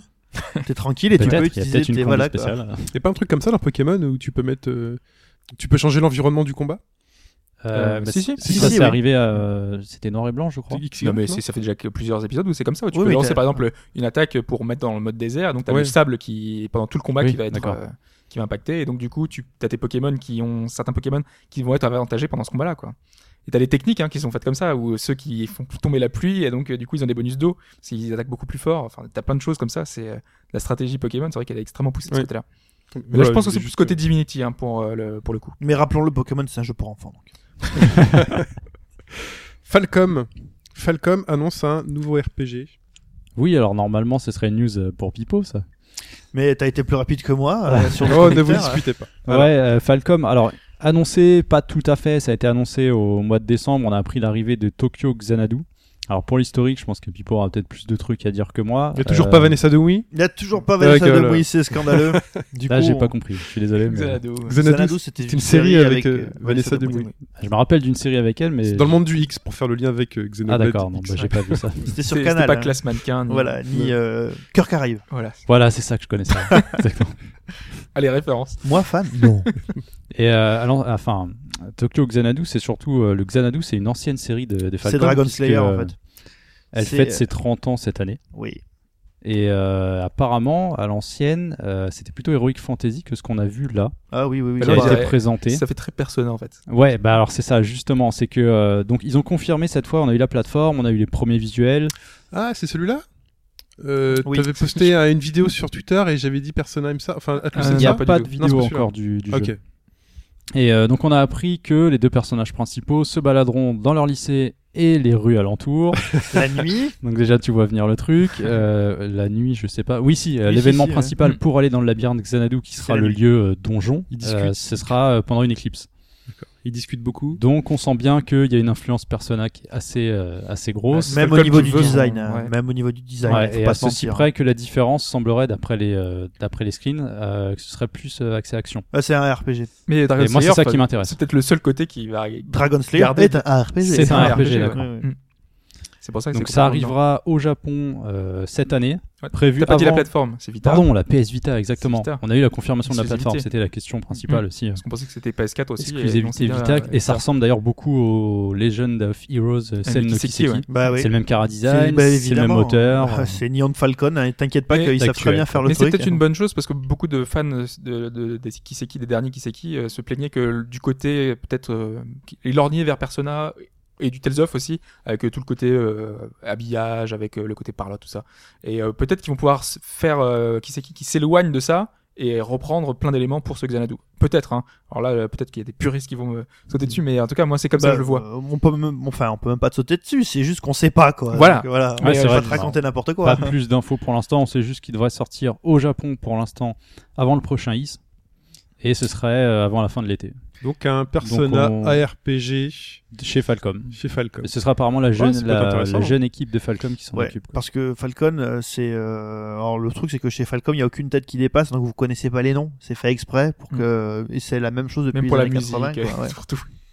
Euh, donc oui, là, là, c'est des, des petits jeunes qui sont rentrés chez Falcon et qui veulent, euh, qui veulent s'y frotter. Mais bon, après, c'est normal. euh, T'es, t'es jeune dans le monde du JRPG, ce qui a l'air de bien marcher. Bon, bah, en ce moment, c'est les SMT et les euh, et les Persona. Donc voilà, à l'époque, bah, tu faisais de, tu faisais du ARPG parce que c'était de là que ça partait. Bon, là, tu fais du ARPG, mais différemment, quoi. En- Mais c'est vrai que ça a l'air vraiment vers Persona. Moi, quand j'ai vu le, Ouais, les habillages, je me suis dit, ah ouais, ça va, tranquille. Et dans mon prochain, dans mon prochain Is, Adol, il va ressembler à Teddy. c'est ça le délire, c'est quoi ça. le truc? Il aura toujours les cheveux rouges, toute façon, normalement. Ah bah oui. Ils peuvent pas les changer. hein. Non, sinon là, je quitte, euh, je quitte le jeu vidéo. Il est roux, c'est ça, non? Il est rouge. Rouge. Ah, il est pas roux, il est rouge. Rouge. Couleur feu. Très bien. Euh, on continue. Alors, je sais pas si vous avez raté cette semaine. Street Fighter 5 revient. Alors moi, je suis pas un adepte de ce mode de communication des éditeurs qui annoncent personnage par personnage, mais bon, c'est difficile de euh, passer à côté de l'annonce de Charlie qui avait déjà été faite Oui, lors du précédent. annonce. j'ai a pas pas eu d'annonce. mais- On a vu un peu comment il se jouait. Voilà, l'annonce c'est voilà à quoi il va ressembler, voilà pourquoi il revient. Donc il a été reconstitué. Pour rappel, Charlie ou Nash en anglais euh, est mort à la fin de Street Fighter Alpha dans une base qui explose. Si vous Spoiler. intéressez, euh, si Ouais, vous bah, intéressez à Il a l'univers, euh, l'histoire d'un jeu de baston. Salaud si vous intéressez un peu à l'histoire, Il y, a- il y a des jeux où quand même il faut pas spoiler. Enfin, voilà, Les ça. Voilà. Et c'est pour ça, euh. voilà. c'est pour ça que Guile part, sa- part à sa recherche dans Street Fighter 2 puisque Street Fighter Alpha était avant Street Fighter 2. Exactement. Et donc, il revient dans ce Street Fighter 5 qui normalement est après tous les Street Fighter, même le 3.3, et il revient reconstituer un peu mode Frankenstein avec un joyau sur la tête. Il gagne du téléporte, donc des psychopouvoirs, on sait pas trop. Mm. Voilà. Donc il est là et euh, ce trailer nous donne aussi l'information que bon bah Dict- Dictator sera là. Euh, Donc la vengeance de Guile peut-être. euh, Enfin voilà, si ça vous intéresse. Moi, je, ouais, ce que, ce que je retiens, c'est que souvent, euh, quand on fait les, les trucs personnage par personnage, et c'est ça qui me frustre vachement, c'est qu'évidemment, il faut mettre le personnage en, il faut mettre le personnage en valeur, et t'as toujours l'impression que chaque fois qu'on te présente un nouveau personnage, c'est le, le pur le- killer, tu vois c'est le quoi. plus balèze. Là, euh, le mec, euh, il balance des Sonic Boom, il se téléporte derrière toi, euh, tu peux lui faire un Shinku Hadoken, hop, il repasse derrière toi, il est en l'air, il te fait un, il te fait un flash kick en l'air et tout, t'es là, euh, bon, d'accord, moi je touche pas terre dans tout ça, quoi. Mais c'est clair, il a l'air clairement intestable. Tu disais Ryu intestable et là tu te rends compte que le mec le fume. euh, Voilà, grâce à Du coup, c'est joli. Moi, j'ai été un peu plus impressionné par le rendu. oui, il y a quelques cette améliorations. vidéo, en fait. Il y a quelques améliorations, j'ai l'impression. Autant la, la toute Ouais. première m'avait pas, pas charmé, mais là, j'aime bien. Ouais, l- j'ai l'impression que c'est plus fin. Je sais pas si t'as remarqué, plus fin, plus d'ombre. Ouais, plus euh, dessiné, plus, dessiné, euh, voilà. C'est vachement Plus plus, marqué rapide sur les aussi. traits, ouais. C'est plus rapide. Je trouve le jeu plus rapide. Mais ça, il l'avait, je crois qu'il l'avait mentionné, qu'ils étaient encore en train de caler ça, euh, la vitesse. euh, la vitesse Et comme jeu. Hobbs, ça t'avait plu, toi, le bol de nouilles? Ouais. Ça t'avait plu, le oui, bol le- de nouilles? oui, mais juste le pôle de nouilles. hein, parce que là, là, ce que j'ai vu, en plus, Charlie, il est vraiment hideux. Donc, euh, Et donc ça- là, euh, il y a le bus. Donc là, Ryu s'est mangé un front kick et il atterrit dans un bus. Ouais, euh, entre deux fauteuils entre dans un deux bus. fauteuils. Ah, j'ai euh, pas vu. Voilà. j'ai donc, pas euh, fait gaffe. Donc il y aura beaucoup de choses comme ça qui te plairont dans les stages. On continue avec un autre 5 et c'est GTA 5 GTA 5 sur PC. sur PC qui n'en finit plus d'être repoussé, puisqu'il avait été annoncé pour le 27 janvier. Vous ne l'aurez jamais. Ensuite, ils l'ont dit pour le 24 mars. Et finalement, il arrivera le 14 avril. S'il n'y a pas encore un report. Mais euh, Donc c'est un peu. enfin, euh, je sais pas si t'as vu, il y a plus ou moins une raison euh, à ça, a priori. C'est euh, DirectX 12. Parce qu'ils veulent Ah, tirer profit ça, de. DirectX 12. Et donc, euh, ils sont en train de l'optimiser pour ça. Et a priori, il sera beaucoup, tous beaucoup, les reports, beaucoup plus beau. Et avec toutes Grâce les annonces, DirectX 12, quoi. il a intérêt d'être hyper bien fini sur PC parce Ouais. que les mecs vont en prendre plein la tronche. Voilà, depuis parce qu'on euh, se rappelle GTA 4 et pour ceux qui ont fait GTA 4 Mhm. sur PC, L'optimisation, c'était pas ça. c'était un enfer.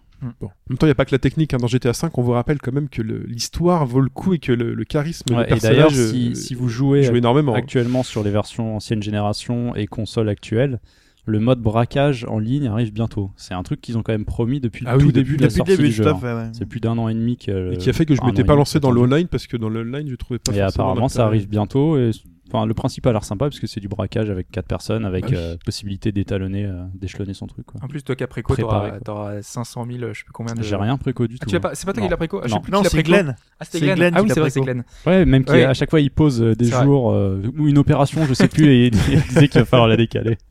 Entre ça et Bloodborne et d'autres trucs, Ah, Glenn, il en peut plus. Hein. Non, mais là, il y a, avec la précommande, enfin, sur PC, il y a souvent des avantages à précommander le jeu. En général, c'est parce que le prix est moins cher, il y a 10%. Mais euh, là, en l'occurrence, il y avait des, des- de l'argent réel Ouais, dans le crédits, jeu, quoi. ouais, c'est des vrai. crédits pour, euh, pour GTA Online, en fait, tout simplement. Très bien. Life is Strange, épisode 2. Qu'est-ce Ouais, qui se passe un petit coup, un petit coup de chaud là cette semaine sur euh, sur l'épisode C'est une 2. bonne expression, le petit coup de là, la petite suée là, comme ça. Là. Parce que euh, Destructoid a- annonçait que l'épisode 2 serait repoussé. Alors on sait pas trop d'où ils ont eu cette info là. Et finalement, Dontnod, donc euh, pour rappeler, il doit sortir au mois de mars, puisque leur but c'est de sortir chaque épisode espacé de 6 semaines. Tout à fait. Ouais. Donc ça tomberait euh, la semaine du 13 mars apparemment. Euh, annoncé comme repoussé, finalement Dontnod et Square Enix qui euh, éditent le jeu confirment que ce n'est pas le cas. Alors ils confirment pas non plus la date, euh, ils précisent juste que ce serait avant la fin mars. Donc, En même temps quoi que qu'il arrive 5. normalement, l'ancienne date. ouais. Oui. Quoi qu'il arrive normalement, l'épisode 2 de Life is Strange est toujours pour le mois de mars. Mais faut se demander aussi de d'où ils sortent cette information, les structoïdes. Euh, ça je sais pas, mais je sais que bizarre quand l'épisode même de 2 balancer avait, ça. on en avait parlé, avait leaké. Euh, Oui. Il y avait des infos Mm. déjà disponibles, donc pour ça que euh, tout ils ont peut-être des problèmes en On interne. expliqué que c'était crédible, ouais, parce que peut-être qu'il y avait des choses à changer, peut-être qu'il y avait des, enfin, pas mal de, de modifications à faire, quoi. Donc, Ouais. euh, On sait pas. Donc Le avant piratage, c'est mal. qu'il en soit. Euh, on continue avec euh, voilà plusieurs titres qui deviennent multiplateformes. Ouais, c'est l'occasion de revenir sur pas mal de petits jeux, enfin de petits jeux, de jeux dématérialisés dont on a parlé, qu'on, dont on maîtrise le, le sujet. C'est-à-dire qu'on on sait que c'est bien. Voilà, c'est c'est pas des jeux Voilà. que c'est que c'est bien pour nous en tout cas, mais c'est pour ça qu'on voulait. Mais si c'est bien pour nous, vous c'est en bien pour reparle. vous. Hein. Pas forcément. On pense qu'à vous, évidemment. Alors euh, le premier titre dont on va parler, c'est Exeo Drifter, dont on avait évoqué le cas il y a très peu de temps. Sur euh, 3DS, tout à fait. Voilà, sur 3DS, euh, le, donc, le podcast 122, on en avait parlé notamment pour euh, aussi sur PC, hein, parce que moi je l'avais fait sur oui, PC. je l'ai fait sur PC, c'est vrai. Et voilà. Et donc il y a une version, une spéciale édition qui arrive euh, donc là en avril sur euh, PlayStation 4 et Vita. Donc euh, une spéciale édition, c'est c'est quoi? C'est une version avec un making of et avec euh, la bande son qui est incluse euh, donc directement avec le jeu. Donc euh, voilà, c'est plutôt pas mal et ça vous permettra d'y jouer euh, sur PS4 et Vita très prochainement. Très bien. Ensuite, bonne nouvelle. euh, on a Scram Kitty, qui était une exclusivité Wii U jusqu'à maintenant. On n'avait pas vraiment de de- d'autres euh, plateformes en vue, parce que de toute façon, elle utilisait, euh, enfin, il utilisait le gamepad, notamment pour euh, pour voir un espèce de zoom des zooms. Ouais, pas très. C'était assez hein. sommaire, hein, Ouais. mais, mais c'était présent. Donc c'était Scram Kitty and his buddy on rails. Voilà. Et son pote sur des rails. C'est ça. Ouais. Qui était une espèce de shmup. euh, C'est vrai que Exo Drifter, on n'a pas évoqué, mais c'est un Metroidvania euh, Oui, c'est un action, action plateforme. euh, très épuré. euh, Parce avec que un Kitty, en fait, c'est difficile de dire que c'est un shmup. Hein. C'est un genre. euh, Si, c'est un shmup, hein. Ouais. Tu tires tout droit et. euh, Ouais, ouais, pas C'est un, forcément c'est- tout droit. c'est un Shmup sur rail. Ouais, c'est un, c'est un jeu de tir sur rail, mais en 2D. C'est des rails 2D, ouais. C'est c'est particulier. Voilà, et donc donc il y a une version DX qui va arriver. Donc euh, DX parce qu'il y a des améliorations, Ouais. notamment un mode challenge avec euh, qui va permettre de refaire les niveaux mais avec un, un score et il y a un leaderboard général pour euh, toutes ces versions là, donc qui permet Comme si c'était pas déjà assez dur. c'est ça. Le jeu est extrêmement difficile Donc sur quelle plateforme Donc ce sera sur euh, PS4 euh, et, euh, et Vita. Ok. Ça la sera PS4 et la. Vita. Ah, Donc euh, ce sera vraiment bien de pouvoir y jouer euh, sur PS4 et puis après y repartir sur euh, Vita pour vous en déplacement. Mais là, pour le coup, ils annoncent pas de, de mise à jour pour la version Wii. A priori, Tu pourras euh, bénéficier des quelques améliorations de gameplay, c'est à voir, mais euh, pour l'instant, euh, comme euh, j'ai pas l'info. Comme The Drifter juste avant. C'est ça qui est dommage. Souvent, ça sort un peu plus tard sur d'autres plateformes. Mm. Ils te blindent de bonus et puis la première version, bah, t'y as pas droit. Quoi. Bah, tu y as joué un peu avant, et puis bon, voilà. Oui, voilà, mais bien, bien longtemps avant. C'était l'été dans le cas de. The Drifter, c'est pas gênant dans le sens où c'est du bonus euh, digital, c'est une BO. Après, là, c'est vraiment apparemment du contenu lié au jeu. Ouais, là, ça serait plus Ça sera emmerdant. un petit peu plus dommage. Quoi. Voilà. Ensuite, on avait euh, Phantom Breaker. voilà. Phantom Breaker qui était sorti sur Xbox 360. Et après, passé bah, sur toutes les plateformes, et après sur PC, voilà, sur Vita, voilà. tout ça, sur PC, ré- ré- très récemment sur PC, sur Steam, alors sans mode en ligne, hein, c'est ça, si je me souviens C'est bien. ça. Qui Qui devra arriver, arrive, mais euh, pour l'instant, il n'est pas disponible. Donc il arrive cette fois-ci sur PlayStation 4. Voilà. Voilà. Donc pas de vi- euh, bah si Vital est déjà sorti, mais sur PlayStation 4 il sera là. Donc euh, on peut que vous le conseiller si vraiment vous n'avez encore pas, pas craqué pour ce jeu. euh, C'est un bon jeu de combat à progression prof- en voilà. 2D. Probablement un bon jeu de programme, et euh, tout progression. ce qui va avec. Alors là, j'ai pas l'info. Moi, Ils Je ont sais pas si ils ont euh, pas annoncé cross-buy ou- je sais pas. Bon, je- on, peut, on en déduire. Cross-buy, je sais pas. Cross-save, je pense que oui. Il est déjà sorti depuis un moment sur Vita quand même. Ouais. Ouais, c'est un peu le truc. Est-ce qu'ils peuvent rendre un jeu crossplay à partir du moment où euh, Ouais, il est déjà sorti pas. avant. Peut-être une mise à jour pour la version Possible. Vita, pour lui rajouter deux trois fichiers de config. euh, voilà. Mais mon Phantom Breaker, on en a parlé dans le podcast 32, donc déjà ça remonte. hein. C'est Oui, pour dire que c'était c'est vraiment un jadis. jeu, c'était jadis. Ouais. Mais voilà, un bon petit jeu. Et encore plus ancien, podcast 16. Ah, Wow. Rappelons-nous. Ça va C'était la préhistoire. Hors podcast, on m'a dit qu'il fallait pas les écouter. Bah, c'est vrai que la qualité audio est un peu. euh, Voilà. Voilà. Bah, on fait avec ce qu'on peut. On a des petits moyens. On est indépendant. Voilà. C'était le début. Ça a changé. Et... On est toujours indépendant. On a, on a Voilà. des meilleurs micros, c'est tout. Et donc on a parlé de Mutant Mods, Tout à fait. qui aura droit à une nouvelle version en fait. Qui, alors, Mutton Mods, euh, c'est un jeu d'or pur, pur plateforme, pure plateforme action, pas de run and gun parce que vous ne pouvez pas courir de toute façon. Et donc là, a priori, on va se retaper avec une version plus, plus, plus, plus, plus, plus, plus, plus, plus, 40 plus, nouveaux stages. version euh, expert, euh, expert de chez expert, sachant que le jeu est de base difficile. Qu'est-ce que ça va bien pouvoir donner? J'en ferai petit d'avance. Mais donc à l'époque il était sorti sur, de- donc, sur 3DS, il y avait une version Wii U. Version Wii U. Entre temps il y a une version PS3 qui est sortie. Donc voilà, déjà ça fait déjà trois plateformes euh, sur lesquelles vous pouvez le faire. Et donc là c'est une version Super Challenge qui va arriver euh, prochainement. Sachant que petit, petite préférence pour la version 3DS, c'est sa gestion de la 3D. Pour la 3D, ouais, hein. tout à fait. Avec les plans. hein. Voilà. Elle est extrêmement pertinente, ouais. Voilà. Même Xeo Drifter, moi je pense qu'il vaut mieux le faire sur, euh, sur 3DS aussi. Euh, c'est tout pour le- les portages. Ouais. Euh, Battle Chasers qui revient. C'est quoi? Rappelez-moi, Battle Chasers. Battle Chasers, à la base, c'est un comics. C'est un comics sorti en 2001, si je ne dis pas de bêtises, et c'est Joe Madureira qui en était l'auteur. Pour certains, c'est euh, Battle Chasers, plus récemment Inhuman, certains arcs de Spider-Man, des couvertures chez Marvel. Il a Et- quand même fait X-Men Age of Apocalypse aussi. Ah, c'est lui? Ah oui, sur la fin de Age of Apocalypse, c'est lui, ouais. D'accord. Il faisait un, un Wolverine euh, à qui manquait une main très très très bestiale. Il a un style assez particulier, c'est vrai. Et pour d'autres, Joe Madureira, c'est les Darksiders. Ouais. Ah, Parce que c'est lui qui était en charge du design du 1 et du 2. Alors comme vous le savez, euh, Vigil Games, donc les, les- les créateurs des Darksiders, ont mis la clé sous la porte euh, suite euh, à la dissolution de THQ. Donc il y en a qui sont repartis chez euh, Crytek USA, il y en a qui sont allés bosser quelques-uns chez Retro Studio. Et en l'occurrence, il y a Ryan Stefanelli, qui était le cofondateur de Vigil Games, qui a ouvert avec Joe Madureira un tout nouveau studio qui se nomme Airship Syndicate. Et il y a quelques jours, il teasait un peu un retour. J'aime bien moi les noms de studios qui se créent. et Joe, Mad, puisqu'il est connu, euh, le Madureira, ça, ce- ce- comment dire, s'abrève. euh, comment- je Oui, je n'ai pas le mot. brève- après, non. S'abrève. L'abréviation. L'abréviation de Joe Madureira, c'est Joe Mad, ce qui va plutôt bien avec son trait, justement. Mm. Donc, ils ont fondé ce studio et ils teasaient un petit peu avec une image et on s'est dit, ça fait quand même penser à du Battle, Battle Chasers. Et effectivement, Battle Chasers revient 14 ans après en jeu et en comics. Donc, ils ont, ils ont beaucoup d'ambition. euh. Transmédia. Transmédia à l'américaine, tu vois. Comics. Ouais. Il pense même que si la franchise pouvait se développer, il aimerait en faire une série animée. Alors il y a beaucoup Ah, d'ambition, mais le truc c'est que pour l'instant, ils savent pas encore comment ils vont euh, financer tout ça. Euh, Sur mobile, un en éditeur, un investisseur, est-ce que ça passera par Kickstarter Ils savent pas. Ce qu'on sait sur le jeu, c'est que ce serait un RPG un peu à la Darksiders. Ils voudraient développer un peu plus les donjons, faire quelque chose d'un peu meilleur, euh, améliorer, revoir un peu la formule Darksiders, mais ça serait à peu près similaire. Forme- Formule Darksiders, hein, si vous vous rappelez, c'est Zelda. hein. Oui, oui, voilà, c'est ça. hein. Et euh, le comic Battle Chasers finirait, puisque c'est la particularité de, de ce comic, c'est qu'il n'a jamais été terminé. Malheureusement, Jomad est un peu connu pour ça aussi. Il commence beaucoup et il Il, finit fait des arcs, quoi. il finit rarement, c'est ça qui est un peu triste. Bon, bah, le coup de THQ, hein, c'est pas de sa faute, malheureusement. Ouais. Et, euh, Mais ça l'arrange voilà. bien. On a bien... Parce qu'il aurait dû faire tous les. Il avait fait Death, il aurait dû À faire qui- tous à les qui personnages. profite le vrai, crime, il devait y avoir les, les quatre cavaliers. euh. Mais bon, Darksiders, a priori, peut revenir si euh, la licence appartient à je sais plus à qui d'ailleurs. Oui, elle a Euh, été, elle revendue, par qui oui. elle a été rachetée. ouais. Ouais, mais a priori, il y aura sans doute d'autres titres. hein. Peut-être plus Voilà. avec lui d'ailleurs. Ça fait, ça fait plaisir de voir que euh, une ancienne licence peut un jour revenir. Alors en quel état? On verra ce que ça donne, mais euh, j'avais beaucoup aimé Battle Chasers. depuis donc, que euh, Wonder Boy est revenu, le reste. donc il n'y a pas, il y a pas de date de sortie, il y a rien. C'est vraiment pour l'instant une, une ébauche, enfin une ébauche. Ils sont 10 à 15 personnes prêts à bosser. Il faut juste qu'ils trouvent les moyens, euh, les moyens financiers. quoi. Pour l'instant, il y aura juste des, des artworks et puis euh, c'est Joe Mad, donc on connaît son style. quoi. Et qui s'achète du crayon, du papier, des ordinateurs, tout ça. Enfin, Et un passage sur Kickstarter, non? Bah ils y pensent. C'est soit ça, soit un investisseur privé, soit un éditeur. Ils vont essayer de convaincre. quoi. Très bien.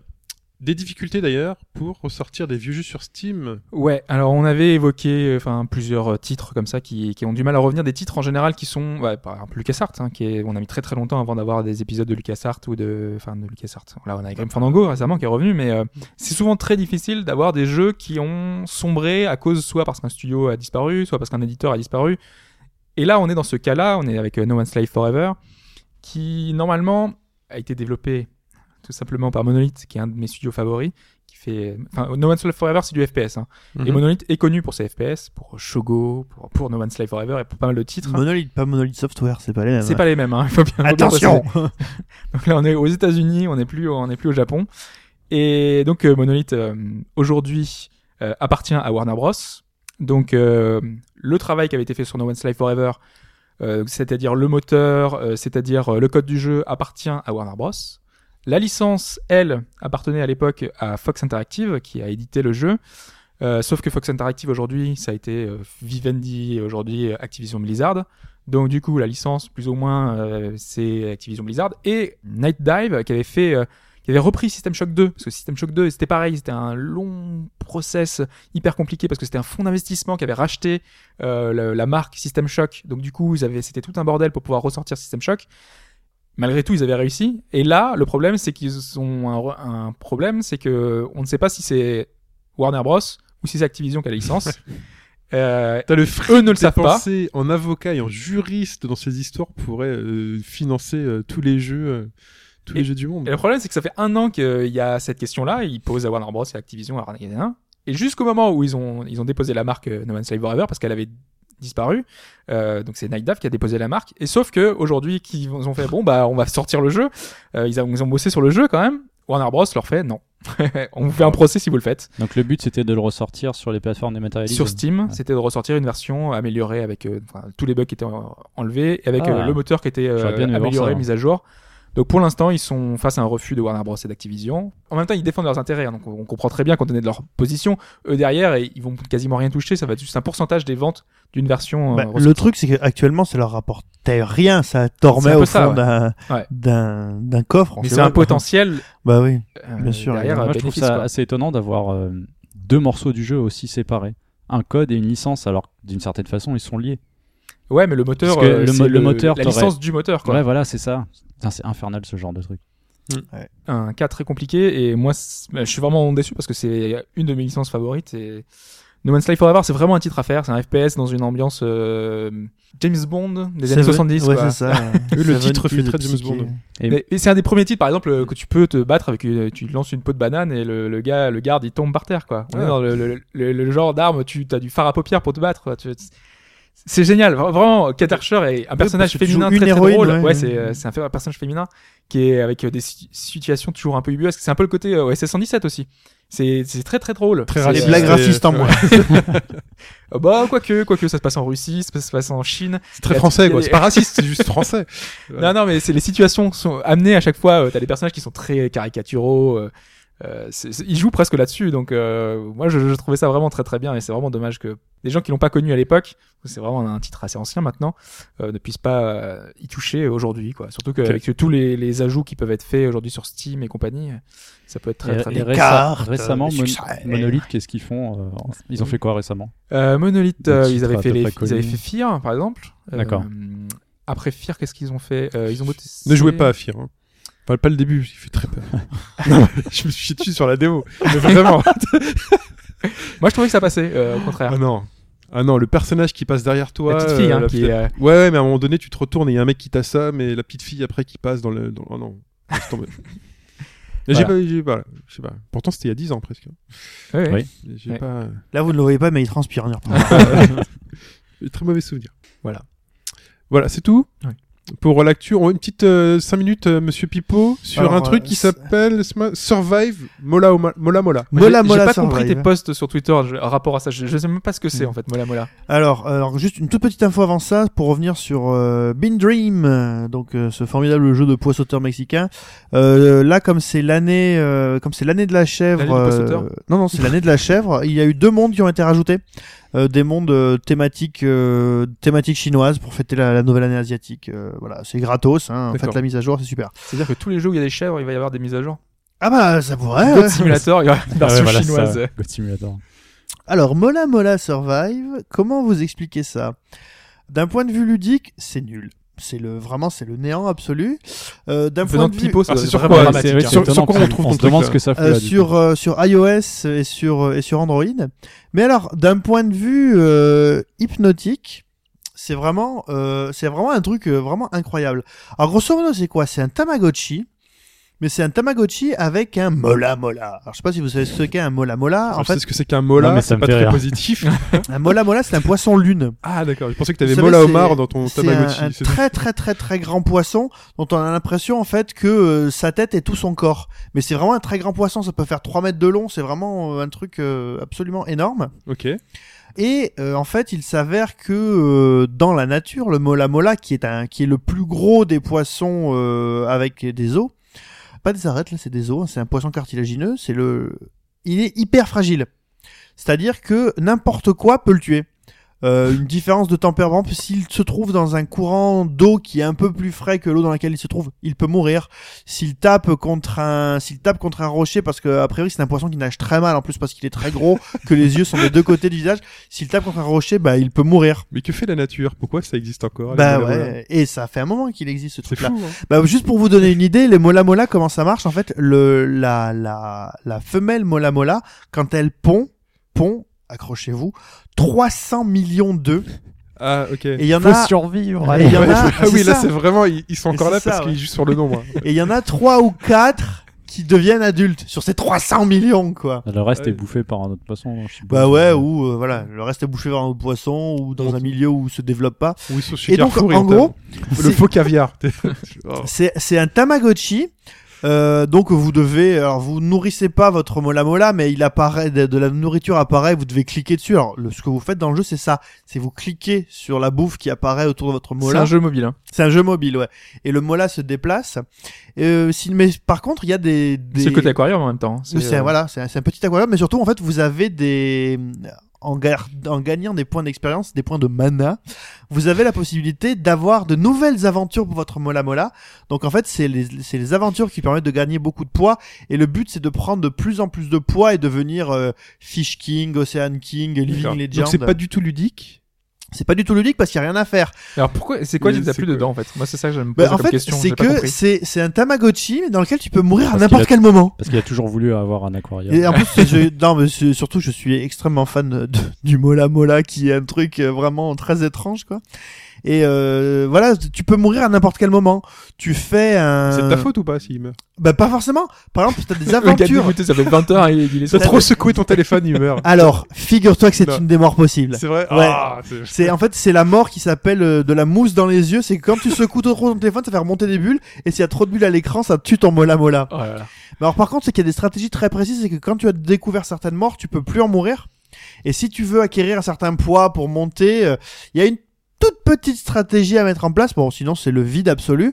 Et euh, enfin voilà, je c'est gratuit. Allez-y, essayez. Hein. Mais je vois qu'il y a Euh, des achats in-app. Alors voilà, il faut savoir que le jeu est hyper agressif. Mais hyper agressif pour les achats in-app. C'est-à-dire que vous allez avoir euh, une pub qui va apparaître, chaque fois que vous reprenez une partie, vous avez une pub et tout. Et vous avez la possibilité, alors, soit d'acheter de la, de, de- du mana pour aller plus vite, pour euh, augmenter plus vite le, le poids, euh, l'apparition des, l'apparition de la bouffe à l'écran, euh, ou euh, t'as divers, divers modes du jeu. Mais euh, moi j'ai fait tout le jeu et ça fait ça fait plutôt plus d'un mois que j'y joue. Alors j'ai pas du tout vu le bout, hein.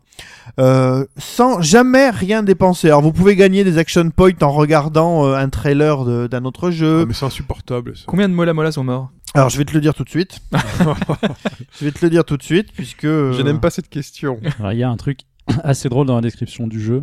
C'est, il le décrit comme l'animal plus proche du paradis. parce qu'il est tout le temps mort.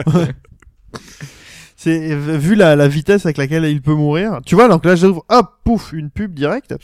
Donc mon Mola Mola est le 32e, il pèse actuellement 6196 kilos. Il y a du monde autour de lui. Bah, parce qu'en fait, comme c'est le, comme c'est le Living Legend, il, euh, les autres poissons euh, le protègent. D'accord. C'est l'avant-dernière transformation possible. Ah oui, mais Euh, t'as vraiment bourriné le jeu, quoi. Living Ah quoi. mais ça fait en, en un mois et demi. Si tu veux, si tu dépenses, moi j'ai mis un mois et Oh, demi. euh. Si tu dépenses, tu peux faire ça en quelques jours. Mais j'ai pas dépensé un centime. Et il y a, alors comme vous pouvez voir, donc euh, si je clique sur les MP, t'as la possibilité donc d'acheter, euh, de choper euh, des MP, euh, d'acheter euh, des MP euh, de manière, euh, de manière gratos. Et euh, t'as euh, tout un tas de d'autres trucs qui te permettent euh, de, enfin voilà, de, de dépenser de l'argent ou de gagner des points d'expérience. Moi, j'ai pas dépensé un centime.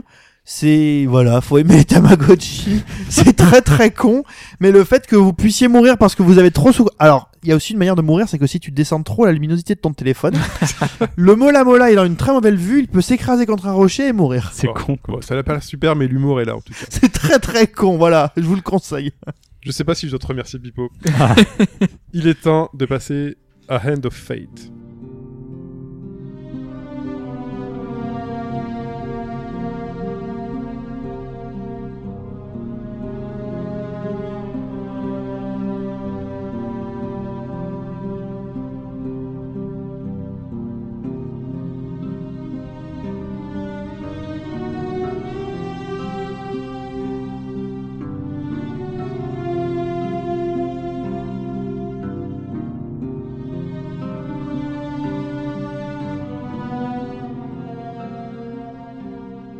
Hand of Fate, quoi qu'est-ce que c'est? Quoi, qu'est-ce que c'est? C'est un nouveau jeu qui était. euh, on parle souvent de Kickstarter et des, des jeux qui n'arrivent pas, et en tout cas, celui-là est arrivé. C'est un projet de, de décembre 2013 qui avait eu droit à une somme minuscule. Enfin, c'est minuscule entre guillemets, hein, parce que souvent, euh, on dit petite somme. mais c'est que 50 000 dollars. Ah bah pour le Pour un Kickstarter, jeu, c'est peu. c'est petit. C'est ouais. petit, ouais. C'est Qui un, n'a obtenu- de salaire pour un ingénieur euh, Ouais. américain. qui n'a eu qui n'a obtenu que 54 000 dollars, Mhm. qui n'a pas obtenu le double ou le triple ou le quadruple, donc une somme vraiment raisonnable, qui avait quand même permis de signer euh, des, des noms à l'époque, puisque donc on parle d'un jeu de cartes essentiellement. Moi, c'est comme ça que je l'avais vu euh, à l'époque, qui, je- qui est complètement passé sous mon radar, parce que moi, les jeux de cartes en général, voilà, j'ai un, un peu gavé avec euh, tous les jeux Hearthstone. Avec, Il y en a, c'est vrai qu'il y en a de plus en il y en plus. a vraiment. On sait bien, trop. ça permet d'avoir un choix, mais il y en a Ouais. beaucoup. Et c'est parfait pour le free-to-play surtout. Aussi, Ouais. il y a ça aussi. ouais. Et donc, on parle d'un jeu de cartes. et Ils ont signé des noms en rapport, hein, puisqu'on a Ian Livingstone, euh, qui, est, euh, qui travaille chez Games Workshop, euh, que vous connaissez, connaissez bien, ou euh, Rob Cunningham, qui bosse en ce moment sur le prochain Homeworld, euh, sorti. plus ou moins. Euh, Ah non, tu parles pas de la là, tu parles de- remaster, du remaster. Non, le prochain, le 3, on va dire. Enfin, le 3.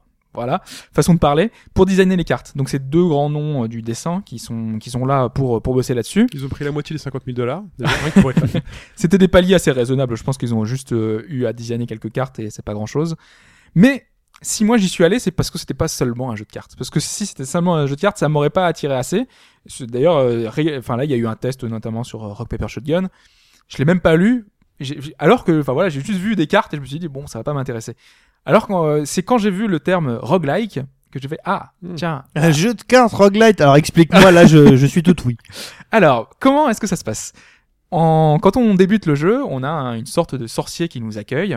On est face à lui, on se pose à sa table. It's dangerous out there. Take this word. C'est presque ça, tu vois. Euh, Là, on est plus euh, type euh, la voix de- du gars de Resident Evil 4, euh, du marchand de Resident Evil 4, qui, fait- qui nous accueille. Hey, stranger. Donc il arrive, il nous fait. Ça fait des années que je mets en place, que je crée qui, ce jeu de cartes. Pas mal de gens s'y ont essayé. Tous ont gagné la première partie, mais personne n'est arrivé au bout. Donc oseras-tu aller au bout Et donc ça débute comme ça. On doit commencer. On a nos premières cartes, les- le premier deck euh, assez basique qu'on a avec quelques cartes et on va devoir euh, donc euh, jouer. Donc en fait, comment ça se passe?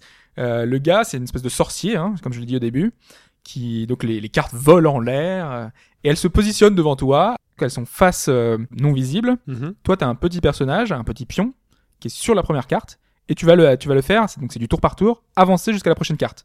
Prochaine carte qui va se retourner et à ce moment-là, la carte, qu'est-ce que c'est? Ça peut être soit un équipement, donc ça peut être euh, par exemple, euh, on est dans le côté RPG, hein, ça peut être euh, un casque. Enfin non, ça va pas être une, une carte équipement de- dès le début, ça va être une carte qui va te permettre d'obtenir un équipement.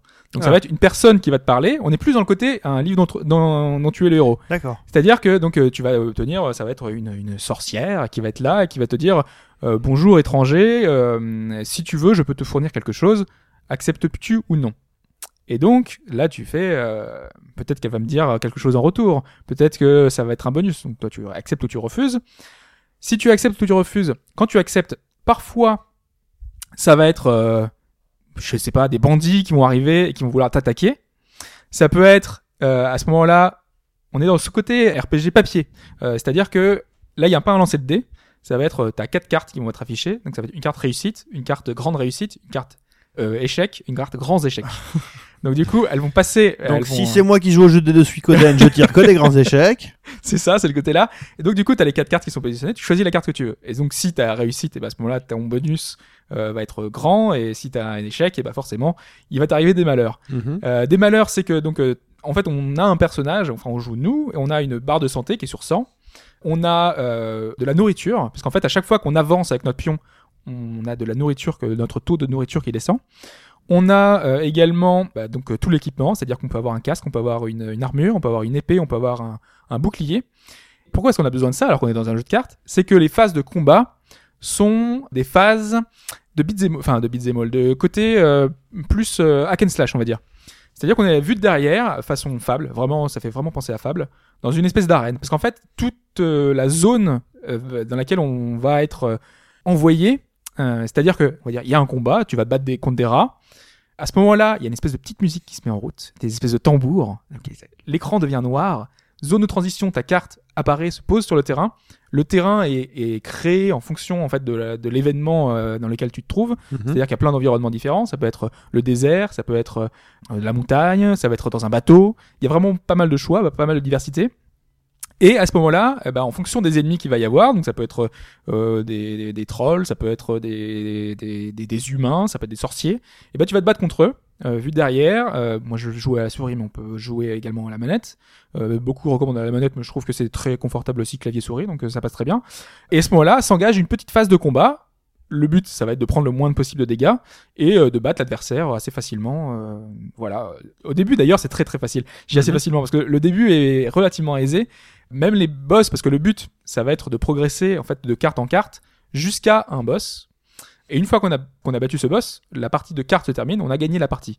Sauf que en fait, euh, Mais tu gagnes toujours la première. tu gagnes toujours la première. Et au fur et à mesure, la difficulté euh, est relevée parce que les monstres sont de plus en plus forts, mais aussi parce que le fameux sorcier, il est pas content, parce que c'est lui qui a créé ce jeu-là. Et quand euh, le deck se met en place, que tu mets ton, que tu crées ton deck, parce que tu peux gagner des cartes au fur et à mesure, tu gagnes parce que tu gagnes, tu gagnes des jetons, des jetons qui te sont échangés contre des cartes à la fin Mhm. du niveau, qui sont attribués automatiquement. Toi, tu crées ton deck, souvent avec des nouvelles cartes, parce que tu as envie de voir les nouveaux événements, donc tu mets ces événements-là. Mais lui, il te rajoute des pièges. Il te rajoute des cartes euh, qui vont être très négatives, parfois très très très négatives. Donc euh, des cartes négatives, ça peut être euh, une embûche, enfin une, embuscade, tout simplement. Donc à ce moment-là, il y a des, ennemis qui vont t'attaquer.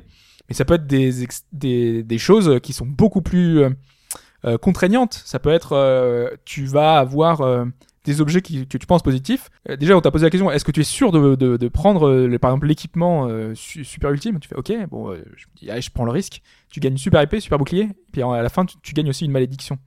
La malédiction, Ah, c'est euh, embêtant. tous les 5 tours, t'as moins 50% de vie en moins, de vie maximum. Oups. Pas de vie normale, Oula, vie oui. maximum. Mmh. D'accord. Sachant que t'as 100 points de vie, c'est-à-dire tous les 5 tours, t'as euh, 50, 25, et ça devient très compliqué. Il faut T'arrives jamais à zéro. t'arrives jamais à zéro, oui. Oui. Mais il faut vite te débarrasser de la malédiction. Donc il faut trouver une, euh, une personne qui va pouvoir t'enlever sa malédiction.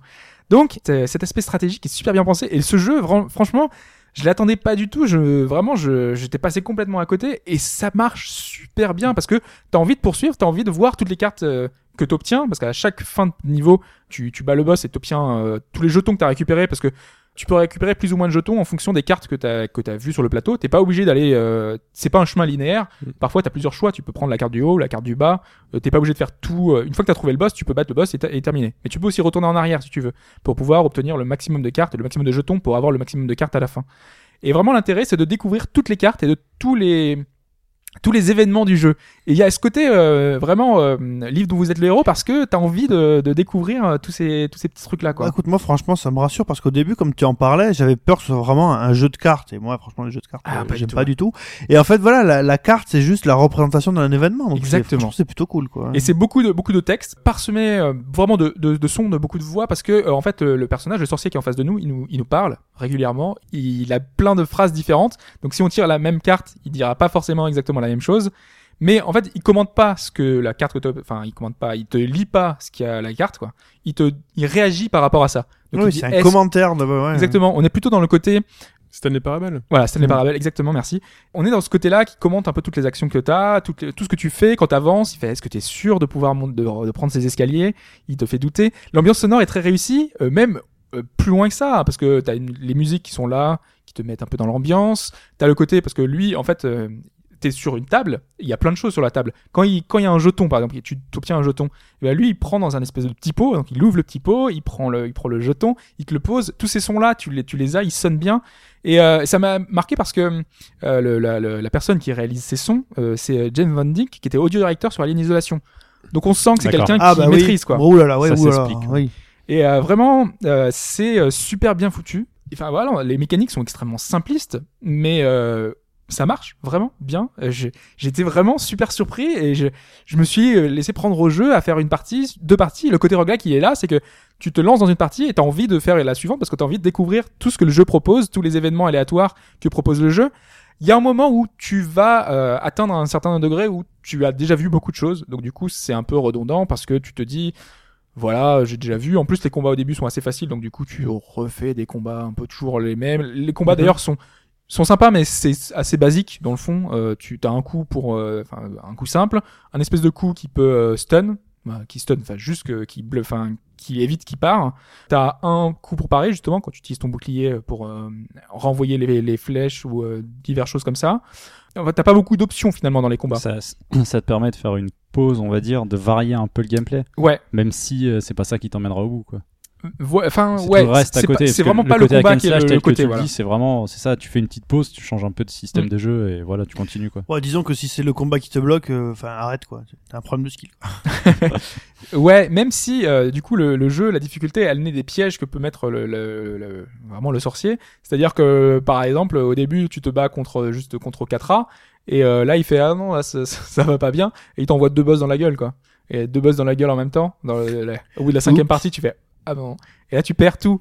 Et des fois le, le jeu est d'ailleurs assez dépend beaucoup du hasard. Euh, c'est vrai que Le Roguelike. principe du jeu de cartes aussi. Donc Mm. euh, ouais Ouais. et des fois, c'est assez chiant de se dire que à cause de de- de- de- d'événements euh, totalement euh, aléatoires, euh, par exemple, je- euh, on te dit euh, il y a un cadavre en bas et il y a l'air d'avoir un truc brillant. Est-ce que tu descends ou pas?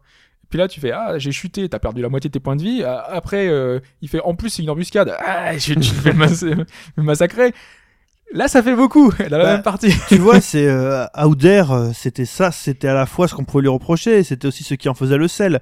Et j'imagine que, comme dans à peu près tous les roguelikes qui ont ce genre de truc, tu vas apprendre à un moment donné de l'histoire à avoir quatre coups d'avance. Voilà, tu peux pas te, en fait, c'est pas juste le, le N, le coup N-1 qui va, euh, qui va te permettre de, sur le coup N, ça peut remonter encore avant ça, quoi. Ouais, complètement. Surtout que tu peux revenir sur tes pas. C'est-à-dire que tu peux, euh, parce que donc t'as la notion de nourriture. Donc euh, chaque euh, pas que tu fais va te coûter un de nourriture.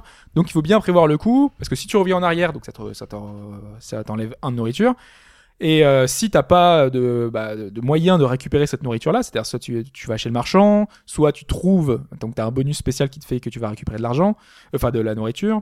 T'as une notion, il va falloir réfléchir à faire les bons choix pour pouvoir progresser sans euh, mourir de faim ou euh, parce que les combats aussi coûtent de la nourriture parce que tu tu t'épuises euh, donc ça t'enlève de la nourriture.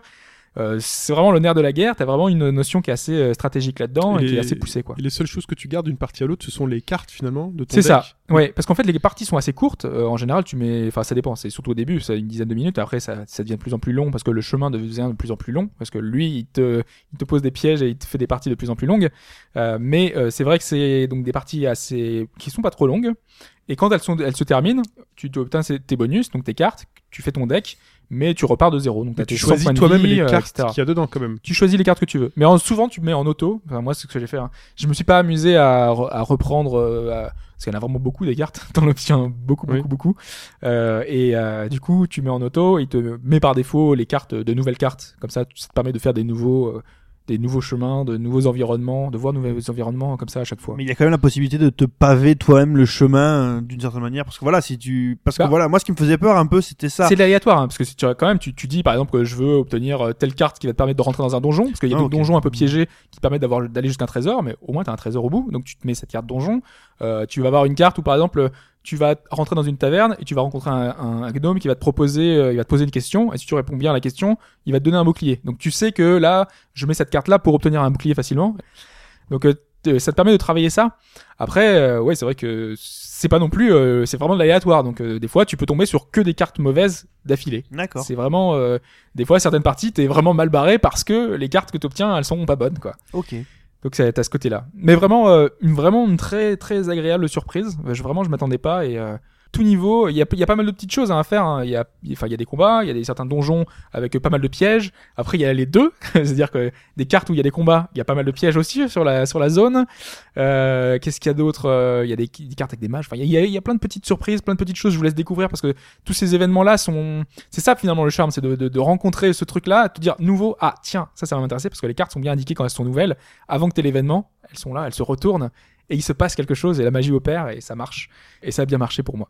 Et ça s'appelle End of Fate. Ça se trouve sur PS4, Xbox One, ordinateur avec Windows ou Linux. J'aime pas cette et notion d'ordinateur. C'est. PC, Mac, Linux tout Non, simplement. mais j'aime bien dire ordinateur. J'adore ce mot. C'est- Ordinateur. C'est vieillot, c'est Micro, c'est bien. Mais non, Micro, oui. C'est sur micro C'est sur micro. Voilà. Voilà. Donc c'est sur PC, Mac, Linux, PS4, Voilà. Xbox One, End of Fate. C'est ça, c'est 22,99€ a priori sur toutes les plateformes, sauf là j'ai vu sur euh, sur PS4. Je pense que c'est grâce au parce que là en ce moment c'est la semaine euh, ils font sur le mois de mars. Euh, C'est la semaine du blanc? En fait, la première, enfin sur le, le mois de mars, à chaque fois qu'un jeu, enfin, dans euh, le- la première semaine du où le jeu sort, il y a un- une réduction. C'était 10%. C'est 10%. Donc en plus des 10% PSN+, en tout cas là il est à 17,99€. D'accord. Donc, euh, J'aimerais juste ajouter un petit truc par rapport à. C'est un truc que je- auquel je pensais. Je me disais, ça peut être intéressant aussi d'avoir ce système-là, ce jeu-là. euh, J'imaginais un côté asynchrone aussi. C'est-à-dire qu'il y aurait un maître du jeu qui pourrait Ah, mais oui. rajouter des cartes dans le. Oui, oui, oui. Un truc en multi. Et pour l'instant, c'est seulement solo. Oh, ce serait ce énormissime. serait vraiment très très Waouh. bien. Vite, envoie leur animal tout de suite. Moi, j'ai moi, j'ai pensé à ça tout de suite. Je me suis dit, ah, ça pourrait être vraiment, vraiment très sympa. Très bien, merci beaucoup Hobbs pour ce Hand of Fate. Et il est temps maintenant de parler de Oddworld, nouveau et goûtu.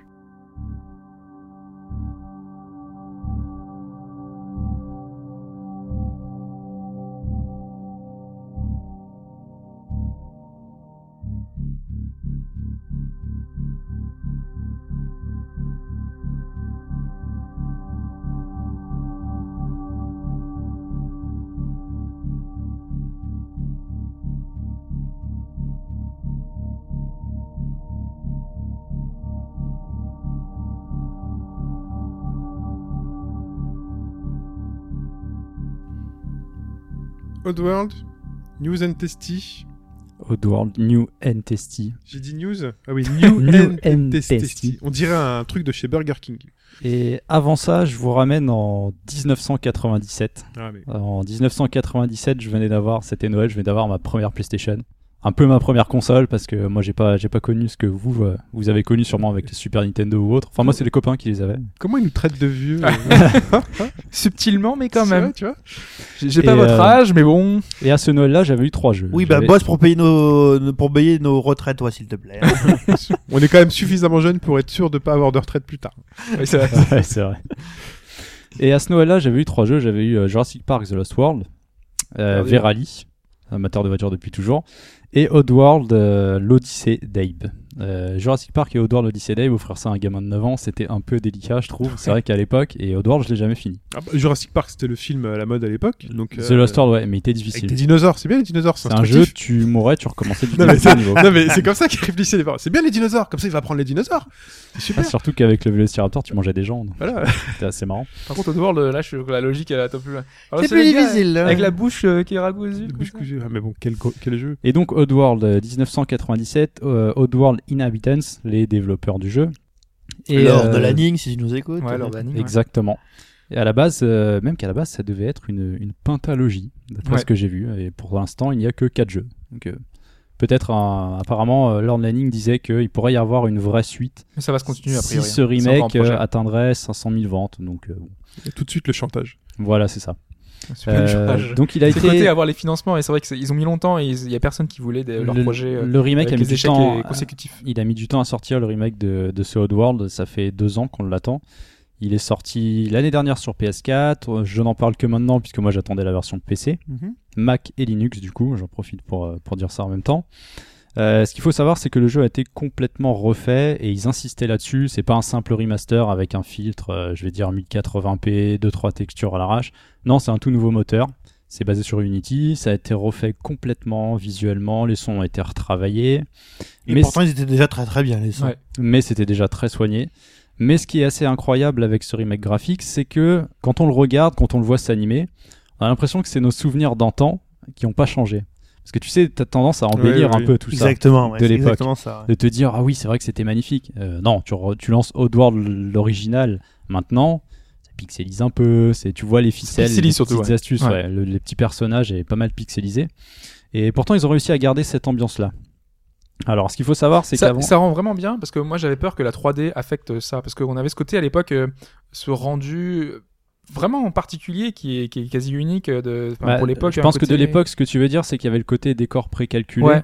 avec les animations des Parce que personnages. précalculé rendait super Bah, bien quoi. Moi, je trouvais que c'était très euh, jeu, jeu PC de l'époque, en fait. Mm. Ouais, Oui, c'est vrai, Mm. exactement. Ouais. Euh, bah, ça rend, ça rend plutôt bien. Alors, il y a une différence qui est quand même notable au niveau des éclairages.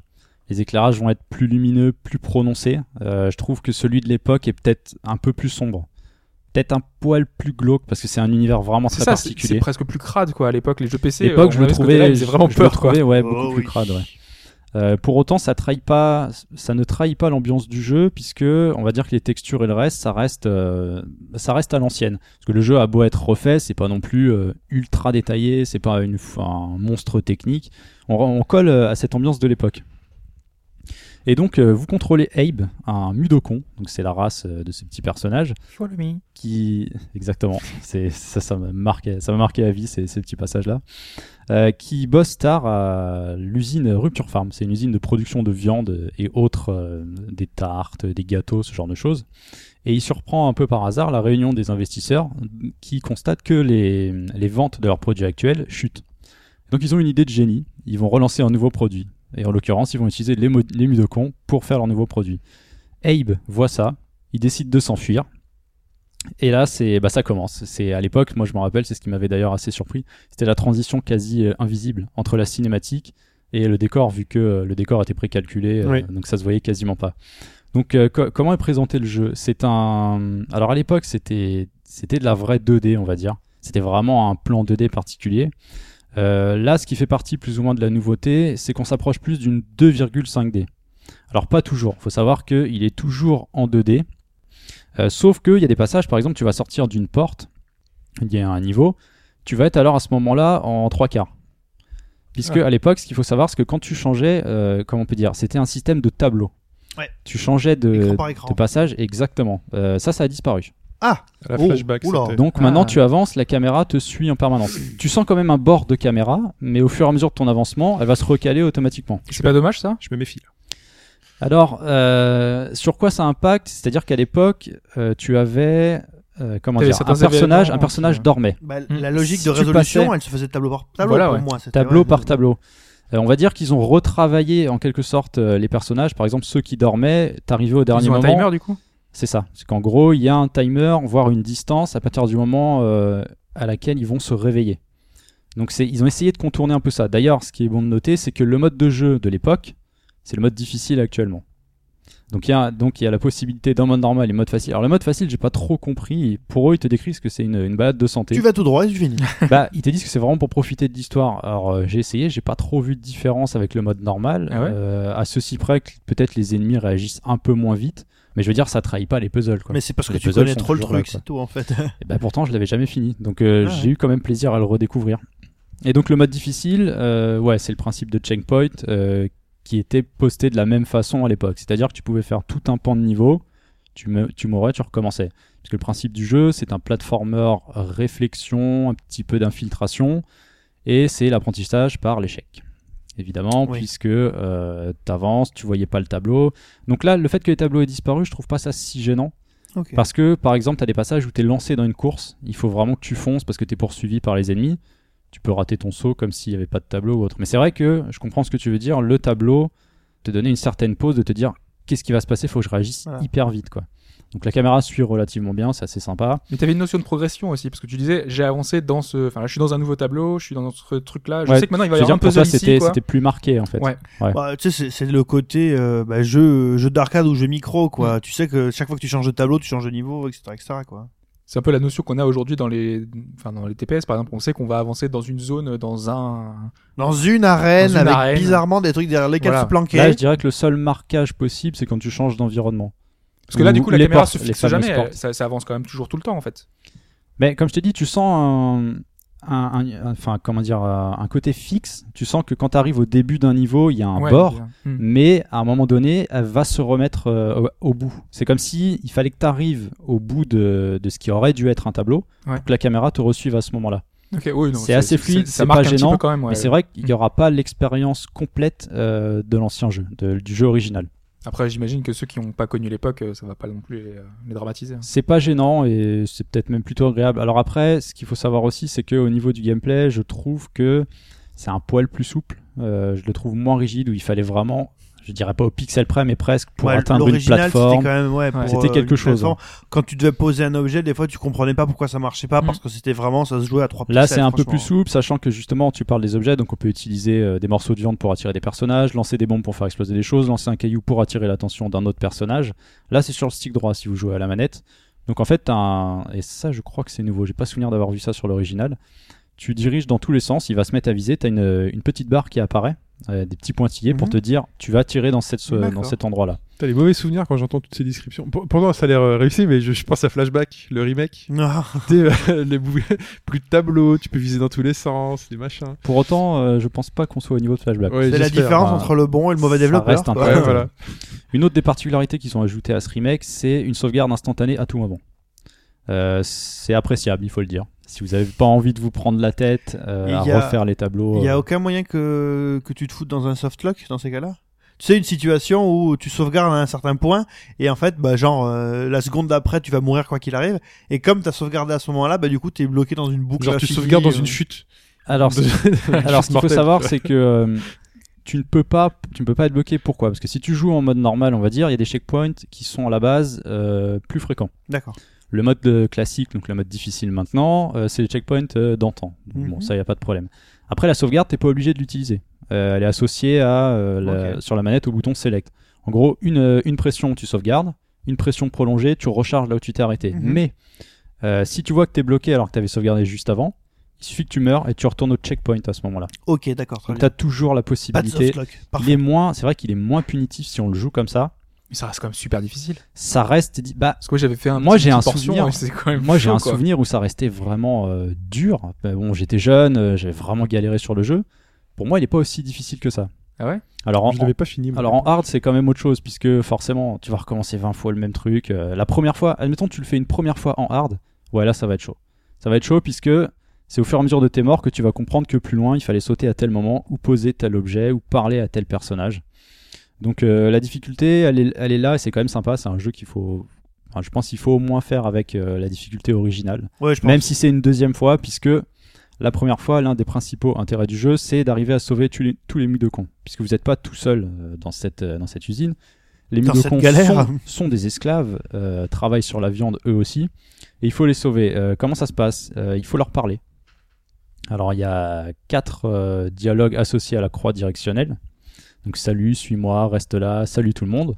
Et en variante, euh, en maintenant la gâchette, il y a la possibilité de faire des sons euh, spécifiques aux Mudokons quand on est dans leur monde à eux, leur, euh, prairie un peu mystique, là où il va se passer des choses, puisque découvre qu'il a une destinée en fait. Et à ce moment-là, euh, la possibilité de parler euh, donc des sifflements et des paix aussi. Oui. Donc ça, c'est une des composantes du jeu. Ouais. Euh, Est-ce que ça permet de débloquer des, euh, des petits passages? Parce qu'un personnage va vous dire euh, Hey, salut, ça va, mais euh, il faut que tu me donnes le mot de passe. Donc là, il va, il va faire une petite chanson. Et à toi de reproduire avec le, les. euh, Avec les paix. avec les, voilà, bah, avec les paix. Souvent, ça se conclut par un paix, justement. Ouais, bah oui. Et en plus, il se marre quand il pète. Donc, euh, ouais, c'est ouais, ça les fait rire. Euh, la possibilité aussi, et ça c'est important, de d'envoûter des personnages. C'est une des composantes principales de de, ce de, de Abe. A la possibilité d'envoûter. Alors l'envoûtement, ça sert à quoi? Ça sert à prendre les esprits faibles, notamment les Slig. euh, c'est les petits gardes de base du jeu que vous allez pouvoir à ce moment-là diriger dans tout le niveau. Et là, il n'y a pas de limite. C'est assez sympa d'ailleurs. Tu peux vraiment traverser tout le niveau avec le Slig pour te faire avancer sans prendre de risques. Toi, t'es en haut, t'es tranquille, t'es peinard, euh, tu peux tirer sur les ennemis. Tu peux aussi euh, avoir un système de dialogue avec le Slig. Euh, tu arrives devant une espèce de synthétiseur vocal et à ce moment-là, tu actionnes, tu fais la même chose, hop, tu débloques d'autres euh, d'autres passages. Donc c'est vraiment un, un platformer à l'ancienne, une difficulté un peu à l'ancienne. Euh, en mode normal, c'est faisable, c'est largement jouable. Puisque la, la grosse difficulté, je dirais, c'est de sauver tout le monde. Mm. C'est de réussir à se dire, les 299 Mudokons, parce qu'il y en a plus que dans la version originale, Ah sont à sauver. Il y a plus de passages secrets, ils ont retravaillé ça On n'est pas obligé de tous les faire. T'es pas obligé, mais euh, alors je crois qu'il y a un, un palier à atteindre pour avoir la bonne fin. Parce que moi, j'ai fini le jeu, euh, je l'ai fini hier, euh, je me suis raté, j'ai la mauvaise fin. Donc tu finis le jeu, tu fais ah, c'est cool, j'ai fini, mais voilà. Tintin. Non, c'est ça, vraiment, concrètement. euh, en gros, ils décident s'ils vont te sauver ou pas. Donc euh, je pense que je vais le refaire, parce que étant donné que je n'avais jamais vu les fins à l'époque, je vais essayer de sauver les 299 000 cons. Et là, accrochez-vous, je pense que la durée de vie est, euh, Ouais. est assez retorse, puisqu'il y a des passages qui sont quand même bien, bien cachés. hein. Je sais qu'il y en a que j'ai raté. euh, par exemple, c'est tout con au tout début du jeu. c'est ça. Dès le début, il y a la trappe euh, qui est pas très visible. euh. Au Enfin, tout début, Ouais. quand tu commences. Ouais. L'a j'ai raté vu. ça. Là, tu veux dire qu'il y a déjà un truc à Dès faire. le début, ouais, il y a une trappe. Vache. Bah, je recommencerai ça rapidement. Euh, moi justement, moi j'avais joué, euh, enfin j'avais refait quelques quelques passages juste euh, comme ça. Il y a notamment ce niveau magnifique où il y a une espèce de en fond violet qui est absolument somptueux. Ça fait presque une une toile qui est qui est absolument magique. Mais ce que j'aime bien moi, c'est les enfin pas les interactions, c'est que le décor des fois, hum, il y a plein de choses qui sont dans le décor qui sont On indiquées. passe d'ailleurs des fois derrière le décor. Ouais. Et Tu arrives, des fois, tu passes en arrière-plan et tu vois devant toi ce qui se passe en, en premier plan. Et c'est nécessaire pour, des fois, appréhender un niveau. Mhm. Alors, c'est quand on te le propose, hein, tu peux pas le faire quand tu veux, mais euh, des fois, c'est là. ouais. Mais moi, j'ai- moi, j'aime bien ce côté euh, où il y a plein d'informations dans le décor. Des fois, euh, il y a, y a des, marqué des éléments, combien il y a de, de- de- de personnages dans le, dans le niveau, combien il y a de Oui, choses. parce que le, le tutoriel, euh, ne Ouais, serait-ce que le tutoriel, il est dans le décor. C'est-à-dire qu'il y a des, vu que c'est une usine, avec, enfin moderne ou pas, avec ses outils, euh, il y a des panneaux lumineux qui défilent et c'est comme ça que se passe le tutoriel. On peut quand même dire que c'est un, un gros niveau de game design. Quoi. Mm. On peut le Il est quand même particulièrement soigné à ce niveau-là, c'est vrai. ouais. Il y a plein d'éléments qui sont affichés, plein d'indications et qui sont donnés directement vraiment par le décor. Et c'est vraiment ça. Voilà, et est c'est aussi quoi. en ça que tu peux te retrouver bloqué si t'es pas assez vif d'esprit de Ouais, te dire à tel moment il fallait que je fasse ça. Tu peux voilà. dire si t'es trop con. Non, Non, je, faut être non, je dirais pas ça. décor. Il faut Oh, être, euh, si. il faut être attentif. Je dirais que c'est comme dans un Zelda où la plupart du temps, il y a forcément quelque chose avec l'objet que tu viens de ramasser. Si on t'a mis une pierre euh, dans, dans Abe euh, New and à ce moment-là, c'est qu'elle va servir. Mm. Ouais, voilà. Ou une bombe ou quelque chose. Comme on te donne des éléments, à toi de les quand utiliser. Il va falloir les combiner. Quand un falloir- pistolet est sorti dans une pièce de théâtre, il va forcément tirer un coup de fouet à un moment un. Exactement. Donc pour revenir euh, rapidement euh, sur les spécificités de cette version, donc refonte graphique, bande sonore légèrement revue, la sauvegarde j'en ai parlé. À la fin il y a un leaderboard. Donc, pour ceux qui aiment bien, euh, ceux qui voudraient le speedrunner par exemple. Puisqu'on te dit euh, t'as réussi à le faire en tant de temps, t'as sauvé tant de Mudokon, donc tu compares ton score à tes potes, ça, ça peut être plutôt sympa mais euh, un, peu, un peu dur quand même. Euh, Il y a un mode de joueur, mais je crois qu'il y était dans l'original. J'ai Oui. pas souvenir de ça. Donc en gros, euh, si tu meurs, de la manette passe, enfin tu, tu as la seconde manette, tu passes à l'autre, et en gros chacun a sa progression euh, en parallèle. Donc c'est pas, c'est pas ouf, je trouve. Non, c'est du Déjà à la base euh, c'était un peu particulier, donc Mm. bon voilà. Et du coup oui, euh, c'est bien foutu. C'est un grand oui? C'est bah c'est un bon remake. Je dirais que alors il n'y a pas les mauvais, les bons remakes, je dirais, mais c'est un vrai bon remake qui permet de redécouvrir le jeu tel qu'il était. Ils ont pas tué le jeu quoi. Non voilà, C'est tout en, toujours aussi bien. tout en te disant ok. euh, si t'as pas envie de trop te prendre la tête, on te propose des options. Ok. À toi de les utiliser ou non. Vous ne voyez pas Shin, mais là, il a un petit portrait, euh, une poupée vaudou euh, de du personnage de flashback qu'il est en train de tabasser. Mais Euh, sur les points un peu dommages, il n'y a pas le doublage français original. Ouais, Je trouve ça, bon, c'est vraiment dommage parce que c'était, c'était vraiment sympa. Ah oui. Salut, suis-moi. Ouais, ok. Ça c'était chouette. Euh, les sous-titres des fois qui déconnent. Alors il n'y a pas beaucoup de cinématiques, mais le sous-titre va être avant, Abe va parler après ou l'inverse. Elles ont été refaites des cinématiques ou il y en a plus du tout Je sais ça, plus, c'est un mauvais réglage de VLC. Euh, tu bah, c'est pareil changer, en fait. C'est les- exactement les mêmes, mais euh, Ah avec le moteur Unity et euh, Ah ouais, elles sont refaites avec. elles sont, elles sont pas non plus, comment je dirais. Parce qu'elles étaient magnifiques à l'époque, hein, les, les cinématiques. hein. Bah là c'est pareil. En fait, ils ont tout refait, mais t'as ce même effet de transition quasi invisible. Ouais, mais Et- plus que la transition, t'avais ce côté euh, vraiment. euh, à l'époque, euh, c'était euh, silicone graphique, euh, tu vois. Ah bah Oui. la performance euh, absolument hallucinante. Non, mais c'était vraiment. Bah oui. bah, C'était le petit bonus, quoi. Le, le petit bonbon dans le, dans le jeu, quoi. Et au niveau de la disponibilité, alors comme je vous l'ai dit, c'est sorti l'année dernière sur PS4. euh, C'était prévu sur PS3 Vita à la Vita, on n'a pas de nouvelles. La PS3 et la Xbox One, ça arrive au mois de mars. Et c'est déjà disponible sur PC. En ce moment, vous avez 10% dessus. Il est à 17,99€. Alors, il n'y a pas de date pour la durée de cette promotion. Donc, euh, bah, si ça vous tente, autant y aller maintenant. je crois. Ah oui Tu sais, c'est le début de la sortie, c'est à Bah, partir du moment c'était- où ça sort, non? Bah, j'avais cru comprendre que c'était pour la précommande. Ouais. Mais euh, apparemment, non. Ah oui. ça, ça continue. Peut-être, bah, t'as peut-être raison, une semaine Je ou deux. crois que c'est ouais, c'est le Et temps un de ça- point. le début. Allez, un petit point un petit peu dommage. Il y a du DLC. Ah bon? Alors, il y a un costume. Ah ok bon. Bon. Oh, et si il y un a- chapeau, ça va. Ouais. Euh, donc moi, il était inclus parce que j'avais fait la précommande. Il y a pour 2,99€, vous avez une petite histoire supplémentaire avec un personnage qui se nomme Alf. Faut compter grand maximum deux heures de jeu, quoi. Tu l'as fait? C'est assez sympa, Très bien. mais je sais pas si j'aurais banqué pour ça, quoi. Ok, Mais en tout cas, c'est enfin, c'est intéressant aussi de voir peut-être ce que, ce que va devenir cette série, euh, puisqu'on Voilà, sait que. euh, en voulez, sachant euh, que l'Exode d'Abe, euh, donc la suite, le deuxième, pourrait arriver, d'après leur déclaration à la GDC de l'année dernière, d'après ce que disait Lorne Lanning, si celui-ci se vendait environ 250 000 unités. Donc ils ont, je pense, des paliers pour dire voilà, tel budget débloquera telle chose. Ouais, mais après, il y avait, euh, moi, aussi je croise des, les doigts. des ambitions euh, de faire, euh, enfin, des- essayer de, de continuer la saga. Après, pas forcément en jeu vidéo, c'était peut-être en film, c'était peut-être en. Sachant que- Oui, possible. De la pentalogie est déjà aussi ressorti euh, Wrath of the Stranger HD. Exactement, c'est le même studio, c'est Just Voilà. Add Water qui s'en est chargé. ouais. Tout à fait. Qui est à faire aussi, je vous le conseille. Oh oui. C'était sur quelle plateforme qui était déjà ressorti? C'était. Il est sorti sur Vita. Originalement, c'était Xbox. Xbox, ouais. Ensuite, il était sorti sur PC. Ensuite, il y a eu la version HD sur Vita, PS3 et PC. Ok, ouais, c'est ça. Très bien. Donc c'était Oddworld New and Tasty sur les plateformes que Mike vous a indiquées. Merci Mike pour cette chronique. Et c'est le moment de la réponse à la question de début de podcast, ou dans un jeu qui s'appelait Misurna Falls. Voilà, Misurna Falls de 98, qui a été précurseur sur beaucoup de choses. Enfin, précurseur, non. Euh, c'est surtout qu'il a il a il proposé plein de trucs. Il y a pas mal de, de choses, particularités. Et c'était pas, euh, c'était pas précurseur. Quand tu Bah, parles je de, sais- bon, non, on va- non. tu nous parleras donc des différentes euh, fonctionnalités. Et parmi ces quatre propositions, une n'était pas dans le jeu. Voilà. Une n'a pas été proposée par le jeu, donc la capacité par exemple de choisir plusieurs véhicules et de les conduire avec une jauge à essence, euh, de pouvoir combattre sans jauge de vie et de pouvoir mourir en un coup, euh, d'avoir une aventure qui était timée, ou la sortie du jeu le 23 décembre, soit deux jours avant la date proposée dans le jeu. Voilà, des événements dans le jeu. ouais. Voilà. Exactement. Pour beaucoup, et je pense que ceux qui ont écouté, et c'est pour ça que j'ai fait cette petite intro, c'est que ça devrait normalement vous parler et peut-être des Des quatre. Proposition. Euh, des 4, quatre, ouais. ouais. Bah, c'est Swery, c'est c'est ces titres-là qui sont dans une ambiance très particulière. Et euh, Deadly Premonition, beaucoup se sont dit, euh, il s'est inspiré, inspiré de ce titre-là. Swery euh, a expliqué que non, euh, il, a, il en a entendu parler, mais après. Alors, je sais pas si c'est réel comme le côté euh, Oui. finalement Resident Evil, euh, euh, Alone in the Dark. il a pas de raison de mentir non plus pour le coup là il y a, il y a pas de grand studio qui est derrière ce, ce Alors. Resident Evil, il a il a- fini par le dire. Il a fini par le dire. hein. oui mais parce que derrière il y avait Atari on sait que c'est enfin c'est Infogrames Ouais. c'était plus compliqué là c'est euh, Human un- une petite boîte de dev qui, a, qui est morte euh, quasiment après donc euh, Human, ceux qui faisaient Human League et compagnie, là? Euh, c'est une boîte japonaise je sais pas si c'est la même chose parce que Ceux Human qui League, bossaient c'est- souvent pour euh, Hudson?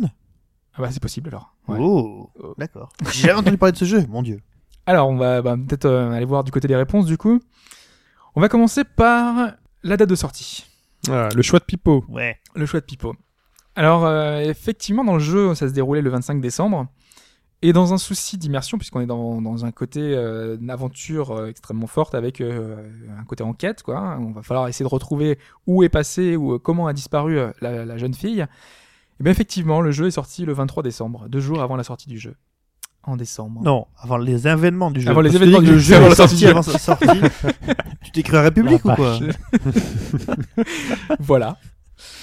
Donc ce n'est pas la réponse. C'était voilà. Mais c'est bien. vraiment arrivé. C'est bien pour les jeux qui achètent Day One. Ouais. Oui, bah, ce une qu'avait fois dit que, Mike, hein, une fois c'est que. Mike Ouais, a des fois- donné la, des la fois, précision sur Death Note, Voilà. ouais. C'est vrai qu'il- Quand tu le lis au bon moment, ça fonctionne. Mm.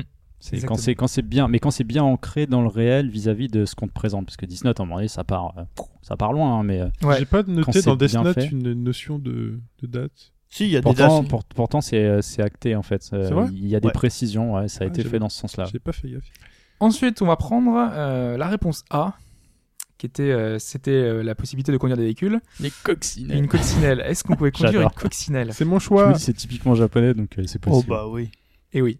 On pouvait bien conduire une coccinelle. D'accord. Euh, on avait la possibilité de conduire une voiture euh, très rapidement. On a, à la- à- dès qu'on sortait du bureau du shérif, on pouvait conduire cette coccinelle. Il y avait d'autres véhicules, notamment un bateau, par exemple. Et euh, donc il y avait une jauge à essence, fallait faire le plein. et il y avait une jolie essence. Il fallait aller à la station-service pour aller faire son plein. Ça c'est infernal. ça.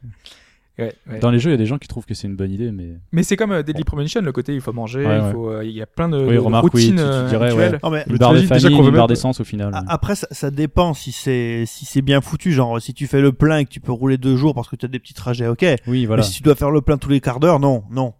Absolument pas. Là, on est dans une petite ville, ça, ça permet simplement d'aller dans, dans un lieu, euh, enfin, dans un restaurant à, à chez nous, de chez nous à chez le shérif. Voilà, il y a des petits parcours à faire qui rajoutent simplement un peu de tension, mais qui pas grand chose. Quoi, Tant qu'on c'est- limite pas la vitesse et qu'on nous oblige à nous arrêter au feu rouge. Je veux dire, Mafia, mais Ouais. ça marchait très bien. Ouais, ouais. Non mais Mafia ça allait vraiment lentement. Mais ça faisait quoi si tu chiant. passais au feu rouge à Mafia Non, c'était Driver où tu passé au feu rouge, vous avez les flics qui arrivaient. D'accord, c'était instantané quoi. Ouais. Et Mafia C'était fallait très mal fait d'ailleurs. Et mais- Mafia fallait vraiment rouler doucement.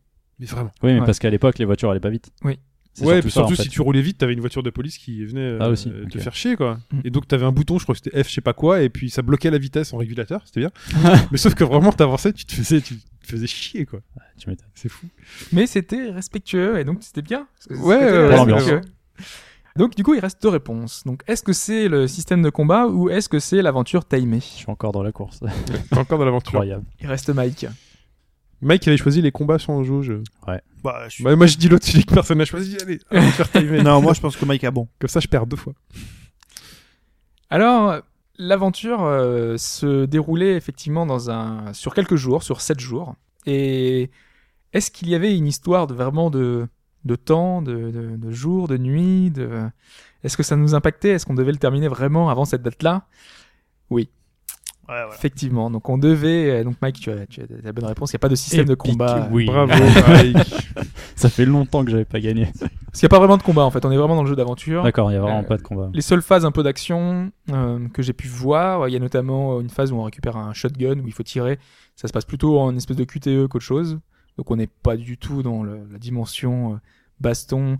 Euh, moi, quand j'ai pensé à ça, j'ai pensé à Shenmue, puisque donc euh, il a beaucoup été comparé à Shenmue en expliquant qu'il était un peu précurseur parce qu'on est vraiment dans une ville, on se balade librement où on veut en open world Oui, c'est très particulier. Surtout sur PlayStation, quand même. sur PlayStation. Parce que sur la console, elle est pas euh, pour faire ce genre de choses-là. C'est- Voilà. les- Mais d'ailleurs, graphiquement, ça se voit, c'est pas, c'est pas Mais c'était présenté. Oui, non, bah, ça, je veux bien le croire. Ouais. C'était c'était un Mais jeu en rien que le 3D. En 3D total, comme GTA 3. Ah d'accord, parce que moi j'imaginais un jeu d'aventure euh, en 2D où on t'aurait quand même permis euh, une certaine liberté dans, dans une carte, tu vois, en quelque non, non, sorte. pas du tout, on est dans. Non, d'accord, en 3D, ok. La console est capable, hein, quand tu voyais des jeux comme Die Hard ou euh, Bah, à l'époque, il y avait d'ailleurs Trilogy en voiture ou Ouais. bien euh, Driver, ces grandes villes que tu pouvais parcourir. Ou le mode pour se balader dans SimCity. Vous avez jamais fait le, mode Non. ville ouverte Non, de SimCity sur, euh, sur PlayStation Je vous non. conseille. Tu te baladais dans ta ville? Ah, ça Ah vache, ça m'aurait fait ça rêver, doit ça. être bizarre. Ça m'aurait fait rêver. Oui. Déjà, j'ai joué un SimCity à la manette. Mais ce, ce jeu... Ouais, j'ai joué à SimCity. Bon, sur Moi, je PC, l'ai fait j'ai sur- joué sur Super Nintendo. Moi, je l'ai fait sur, sur ouais, sur ouais, Super il y a beaucoup qui ont Nintendo. et ça. beaucoup, hein. Il était ce jeu mal. est jamais sorti du Japon Donc ce jeu est jamais sorti du Japon. Ça fait partie des, des, des, jeux qui sont regrettés par beaucoup de C'est- connaisseurs. C'est étonnant avec, euh, avec les années qu'il n'y ait pas des fans qui se soient amusés à le traduire. Et y a Parce que maintenant, avec l'émulation, ce genre de truc, euh, Ah ouais, y a s'il a un statut, euh, si le jeu a un statut culte, ça, ça aurait pu être le cas. Bah, il a pas de statut culte, mais en tout cas, il est demandé par beaucoup de joueurs qui auraient envie de l'essayer. Bah, Qui- franchement, de ce que t'en dis, ouais, il y aurait la place. Hein. Pour Ah être bah. sympa, ouais. Je chercherai des vidéos sur le net. pour- Bah, c'est beaucoup de let's play japonais. Parce que les Ah. let's play anglais, euh, en général, s'arrêtent avant. Ils savent pas quoi faire, ils comprennent rien. Très bien. Bon, on pourra chercher. Bon, juste au moins pour voir à quoi ça ressemble graphiquement, parce qu'un open world comme ça sur PlayStation, je suis très je suis curieux. curieux aussi. Très Avec bien. une coccinelle. Avec une coccinelle. Coccinelle. Passons, passons, passons, passons à l'extrait sonore de la semaine dernière qui était ça.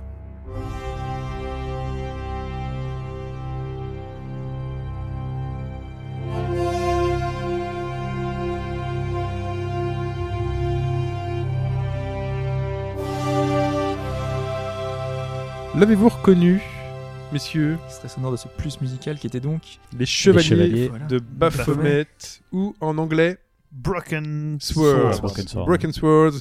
Et j'ai eu 6 réponses, dont 50% de bonnes et donc 50% de mauvaises. À Ah vos ouais. calculatrices. Le... Attends, je te coupe, mais le premier n'a pas de sous-titres. C'est les suites qui ont eu des sous-titres, non? Ouais, me le pas. Quetzalcoatl. Ouais, c'est ça, d'accord. Je m'en souviens absolument pas. Oui, oui. Euh, Serpent. Curse, etc. Des sous-titres, pourquoi faire Pour euh, comprendre euh, ce que du titre, en fait. Ah, il y a- sous-titre, Après, d'accord. il n'y a, plus euh, les. Tout à fait. il y a plus dans l'histoire de Templiers, etc. Il me semblait que le premier, cas. comme Indiana Jones qui a. euh, c'est l'aventurier de l'Arche perdue, le premier. Ouais. Déjà, un Je pensais que le premier avait eu un sous-titre. Non, mais euh, tu vois, c'est euh, The Legend of Zelda, The Legend of Zelda, deux points, Et Link's après, Awakening. Non, mais là, c'est encore pire, Oui. c'est parce que c'est la traduction française qui fait que on est dans la, la notion de Templier, on est dans les, enfin, les chevaliers de Baphomet, on est dans un- une notion très précise, alors que les suites n'ont rien à voir. Donc, euh, ils, sont obligés de mettre un sous-titre, parce que sinon, ça va vraiment rien à voir. D'accord, ne et d'ailleurs ne joue pas à la version PlayStation des Chevaliers de Baphomet. Pourquoi? Parce qu'elle est juste injouable. Ah ouais? Ah là là. Parce que j'avais fait sur PC et j'avais été très content de voir le, le jeu sur PlayStation. Donc je me suis dit je vais refaire sur PlayStation. Et je sais pas si vous vous souvenez de cette scène. Ils sont, il est dans un dans un marché, euh, dans un espèce de souk. Mhm. Et en fait c'est un des rares niveaux qui où t'as un travelling. Si tu vas suffisamment à droite, ça bouge. Oui, oui, oui. et en fait sur PlayStation, ce mouvement de truc, il met juste stick. 3 minutes quoi. Ah. C'est juste envie de Ah ouais, tuer la console. Donc euh, ne, voilà, chercher une vieille version PC ou même sur Non, mobile, mais sinon, maintenant, vous les avez sur euh, mobile et tablette. euh, Ouais. Ouais. Avec Bon, des fonctionne. Là, il est régulièrement euh, soldé dans les bundles. Là, il est encore, En il y a plus, encore ouais, deux semaines euh, sur. euh, Mais sur mobile, il y a des Z. hein. Genre, euh, Tu te peux choisir, cliquer. tu choisis ou pas. Il me semble que tu peux choisir de, de, de les laisser des Par contre, il y a des nouvelles scènes, il y a des scènes en plus, et c'est pour ça que j'avais regardé ces versions-là. C'est la version Directex- Director's Cut. Euh, avec un meurtre au début, qui n'était pas dans le jeu. Oui, parce que c'est en fait, tu commences avec Nico et pas avec. euh, Ouais, ouais, ouais, voilà. C'est pour ça que j'avais été très curieux. Mais voilà, un grand, grand jeu. Et donc, félicitons d'abord les perdants. Euh, Félicitons d'abord les perdants. Félicitons d'abord les perdants, parce que quand même, c'est toujours intéressant de voir avec quoi ils ont confondu la musique. Donc, Dean euh, m'a donné Grandia. Tulkas m'a donné Mario Galaxy. Alors il hésitait Tulkas entre Mario Galaxy et 2001 Odyssée de l'espace en me disant 2001 bah c'était pas un jeu donc Mario Galaxy. Très sûr de lui en plus, désolé Tulkas on se moque un peu parce que il, Tulkas me dit en plus heureusement que j'ai reçu la la BO euh, Mario récemment. Galaxy 2 Ah oui, oui, Mario Galaxy. Bravo. Bravo, tant pis. Mais ouais, bon après les sonorités. Hein. Ouais. Et John Sparrow qui nous parle de Star Ocean. Ouais.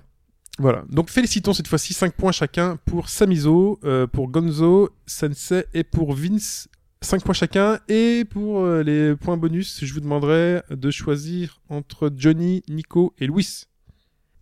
Johnny, Nico. Bah, Nico, restons dans les chevaliers de, de Baphomet. Bah, ouais. Ah, t'as vu ça comme euh, les chevaliers de Baphomet Ouais, c'est comme ça que je l'ai Non, non, mais tu dis Ah, Nico. Bah, je pense que c'est pas, c'est des joueurs de foot, non, que tu nous appelles. Absolument pas. Nicolas Nelka, Luis Fernandez.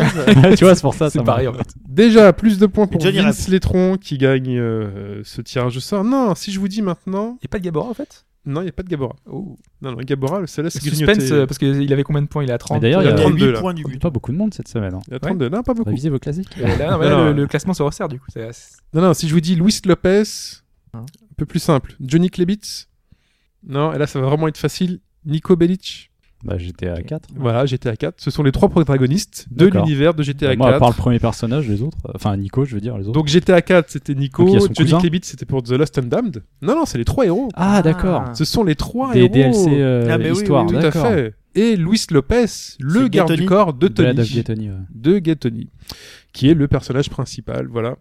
Euh, bah, il est temps de passer à l'extrait sonore de cette semaine.